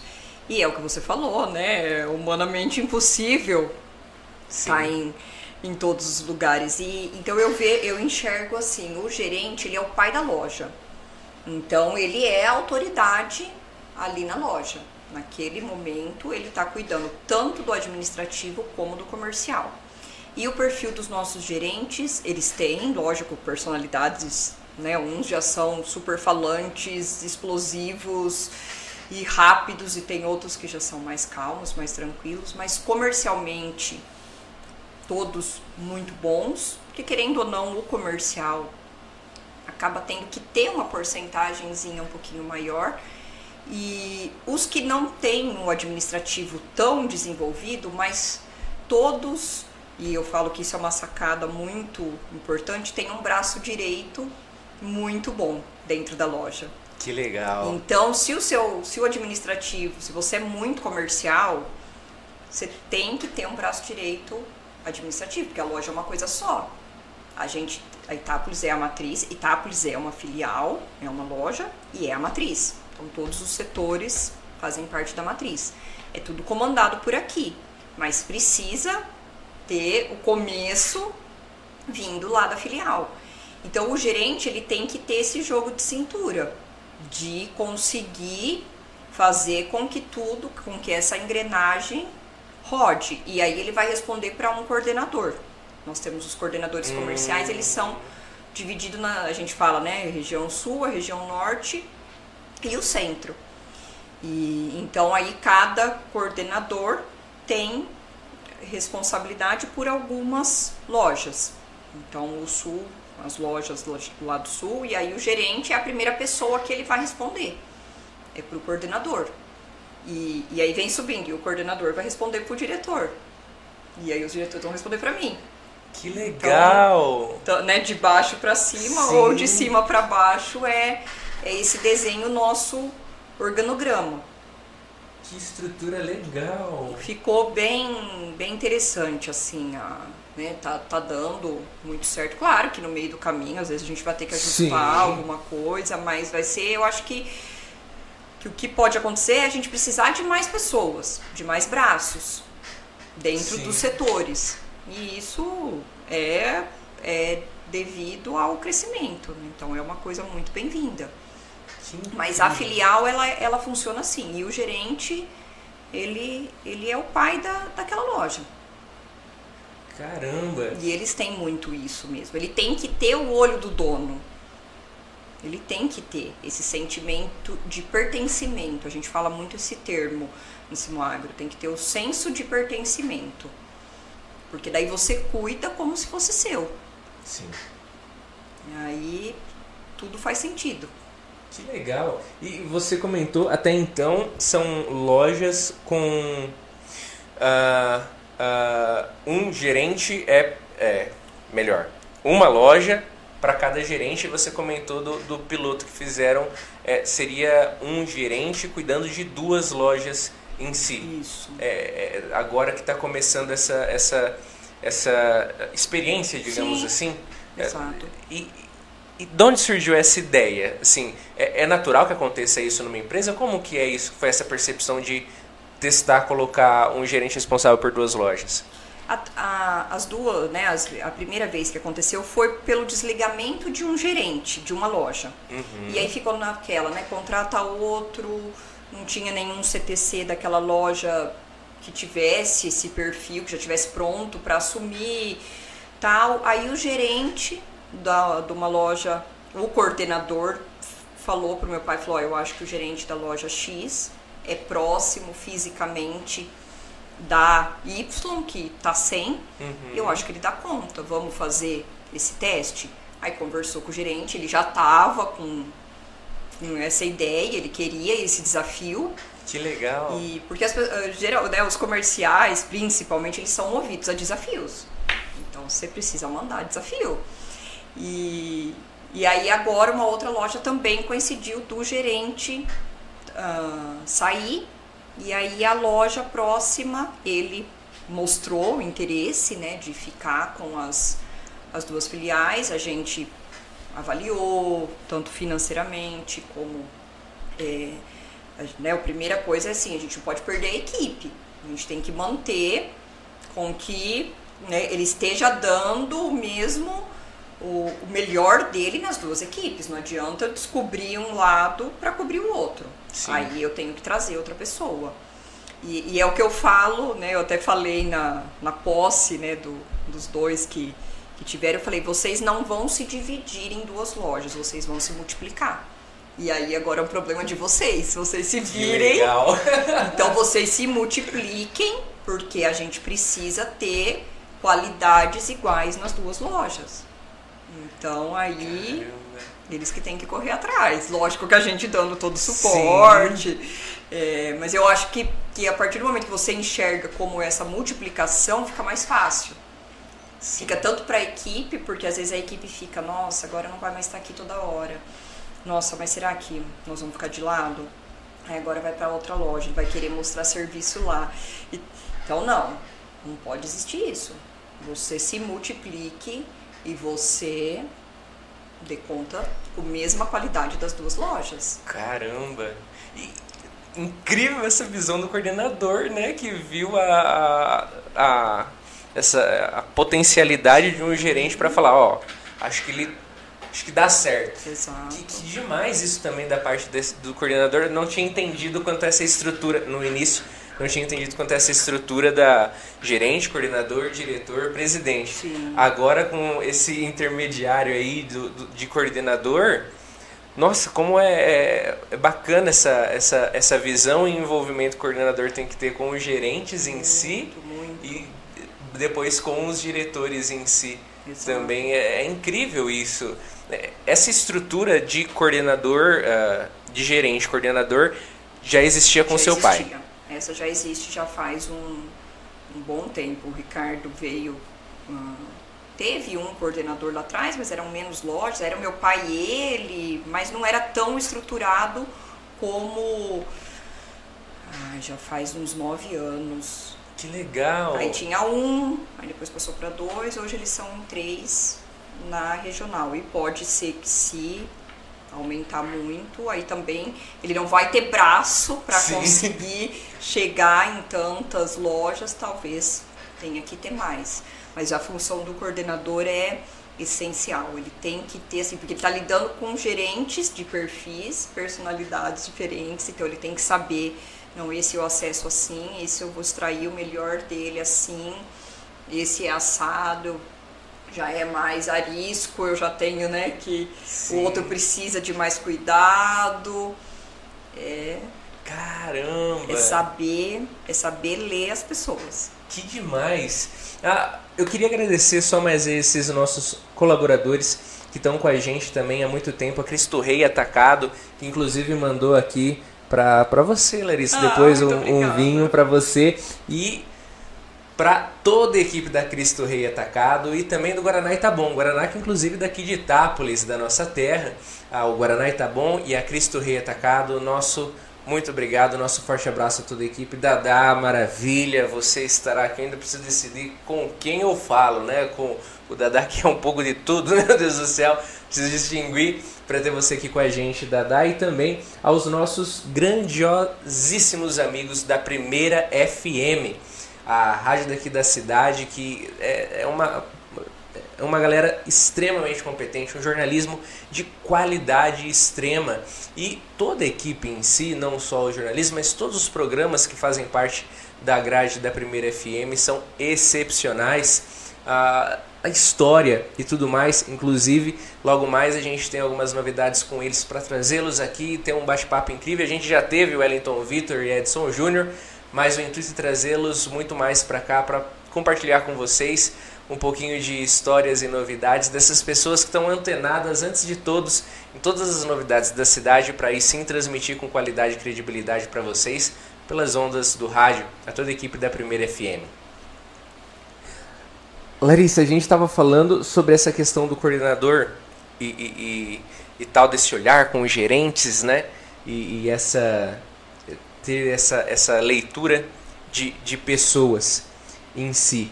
A, a contratação hoje, com toda essa dimensão, uh, acontece de ser, por exemplo, em numa cidade em, ali na região de Garça, por exemplo, vai contratar às vezes pessoas que estão ali próximas, mas dentro da empresa acontece também mudanças de pessoas terem que mudar e essa essa é natural que isso aconteça também dentro do, de uma empresa com uma grandiosidade quanto a, a, a. É natural que isso também aconteça. Sim, nós temos vários casos dizer, de, de pessoas né, começaram aqui Tápolis, viram uma oportunidade numa filial, se candidatou, se mostrou, né, ó, eu tenho interesse nessa vaga, eu vou com a família, com tudo e temos vários vários exemplos nesse sentido. É muito, muito legal. Tanto de CTC quanto pessoal do administrativo, gerentes, é, o pessoal agarra mesmo a causa e vê que profissionalmente vale a pena, né? Para o crescimento e a família, lógico, né? A gente, a primeira coisa sempre que que meu pai sempre prezou muito é a sua família tá de acordo, né? Por exemplo, ah, um CTC daqui de Itapos, ah, eu quero ir lá para Piraju. Tá, mas tua mulher não trabalha? como que estão seus filhos? Não, já converso, não, não, não, conversei mais ou menos. Não, você vai primeiro falar lá na sua casa. Porque não adianta você ir lá, passar um ano, falar, ai, eu quero voltar. Aí aqui já foi preenchido. E aí o que, que você faz com a pessoa? Então a gente não quer, perdão, Mas... que aconteça isso. Então tem primeira coisa, conversa com a família, a pessoa tem que, a família tem que abraçar também a, a essa oportunidade e, e, comprar a briga junto, né? Sim. Não vamos e, e né, se a esposa ou o esposo são os filhos. Então a gente toma muito, muito cuidado, assim, a gente preserva muito isso, que às vezes a pessoa vai né, na, na ansiedade, vê que tem uma oportunidade, não, eu quero ir tal, não, calma, né? A gente tem que, que alertar e aí ver que faz todo sentido, que o perfil da pessoa se encaixa, que é pro, pro crescimento dela mesmo, tem total total disponibilidade. Que demais! E, e essa galera toda tem que ser formado em agronomia? Como que é? Porque, por exemplo, é claro, né, às vezes para a parte administrativa não, não haja necessidade. Mas, assim, a, a preferência é profissionais da agronomia, principalmente na ponta, imagino, né, né, essa questão. Mas como que é essa busca por profissionais? Quais as áreas que a empresa busca? Isso, o, tanto todo o nosso balcão, que é a venda interna, quanto os CTCs, a, a ponta, a venda externa, ou técnico agrícola ou agrônomo. Isso já faz um tempo que vem como pré-requisito mesmo. Aí o administrativo aí é de, de cada área, né? Mas há muito tempo atrás não, né, não tinha tanto essa necessidade. Mas hoje também a, a oferta de profissionais também aumentou e então a parte de vendas tem que, tem que ser ou técnico ou agrônomo. Que legal. E para ficar por dentro de necessidade de empregos e tudo mais, só acompanhar a Simagro nas redes sociais? Nas redes sociais, toda vaga que, que surge, o RH já, já coloca lá e já tem o link que vai direto para aquele programa que, que eu comentei. Então ficar, a gente não pode mais receber currículo. Às vezes a pessoa ah, vou te mandar meu currículo, né, do meu esposo, de alguém. Eu não posso mais transmitir eu não posso nem imprimir e levar lá em mãos por causa da lei Sim. de proteção de dados. Então, tem que ser direto na, no link.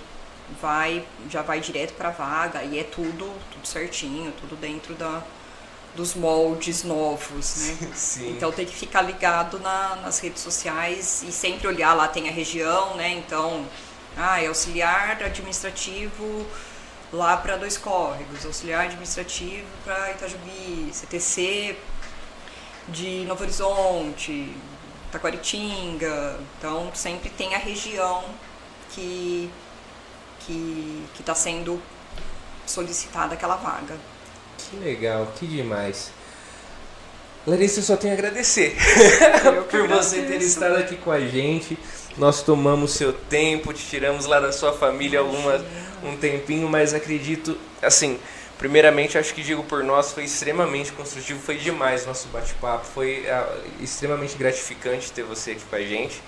Um exemplo de pessoa que teve um exemplo de pai, um exemplo de empresário, foi para a cidade e agora você não deixou a peteca cair e continua mantendo ela no alto e com certeza cada vez mais alto muito obrigado por você ter estado aqui, viu? Imagina, eu fiquei muito feliz com o convite desde o ano passado. É, lisonjeada mesmo, né? Por ter sido solicitada, né? Para um, um, um evento, né? Como esse, achei muito, muito interessante. Foi uma delícia, assim, muito, muito gostoso. Vocês estão de parabéns com o projeto.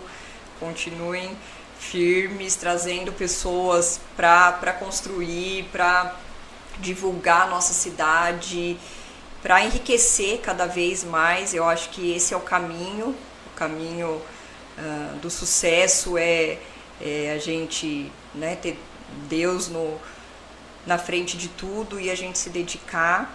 Então eu só tenho a agradecer toda a acolhida, todo o tratamento que vocês fizeram. Vocês estão no caminho certo com certeza. Não foi tirar tempo nenhum, fica, fica tranquilo que para mim foi, foi um prazer muito grande, de verdade. Muito obrigado, Obrigada. Viu? A todos vocês que nos acompanharam em mais essa segunda-feira, fica o nosso muito obrigado. Para você que vai estar ouvindo o áudio dessa entrevista em outro dia, também o nosso muito obrigado por contribuir aqui consumindo nosso conteúdo, ouvindo nosso podcast. Fazemos com muita alegria, com muito entusiasmo, tudo isso para você que nos acompanha. Então, fica aqui assim o agradecimento também a todos vocês que acompanharam. Muitas pessoas mandaram aqui parabeniza parabenizações e felicitações, principalmente pela grande entrevistada que tivemos hoje. O pessoal Obrigada. ficou muito, muito contente por ter você aqui. E fica o nosso muito obrigado a todos vocês que contribuem e colaboram para o desenvolvimento desse nosso, desse nosso projeto, do nosso podcast, dessa nossa idealização de trazer alguma novidade, uh, algo de bom para aqui para o pessoal de Itápolis e região. Fica o nosso muito obrigado, nosso abraço e o nosso até semana que vem, porque tem mais. Até a próxima, pessoal. Lissa, muito obrigado mais Obrigada uma vez. Mesmo. Boa tchau, noite. tchau. Boa noite. Tchau, tchau.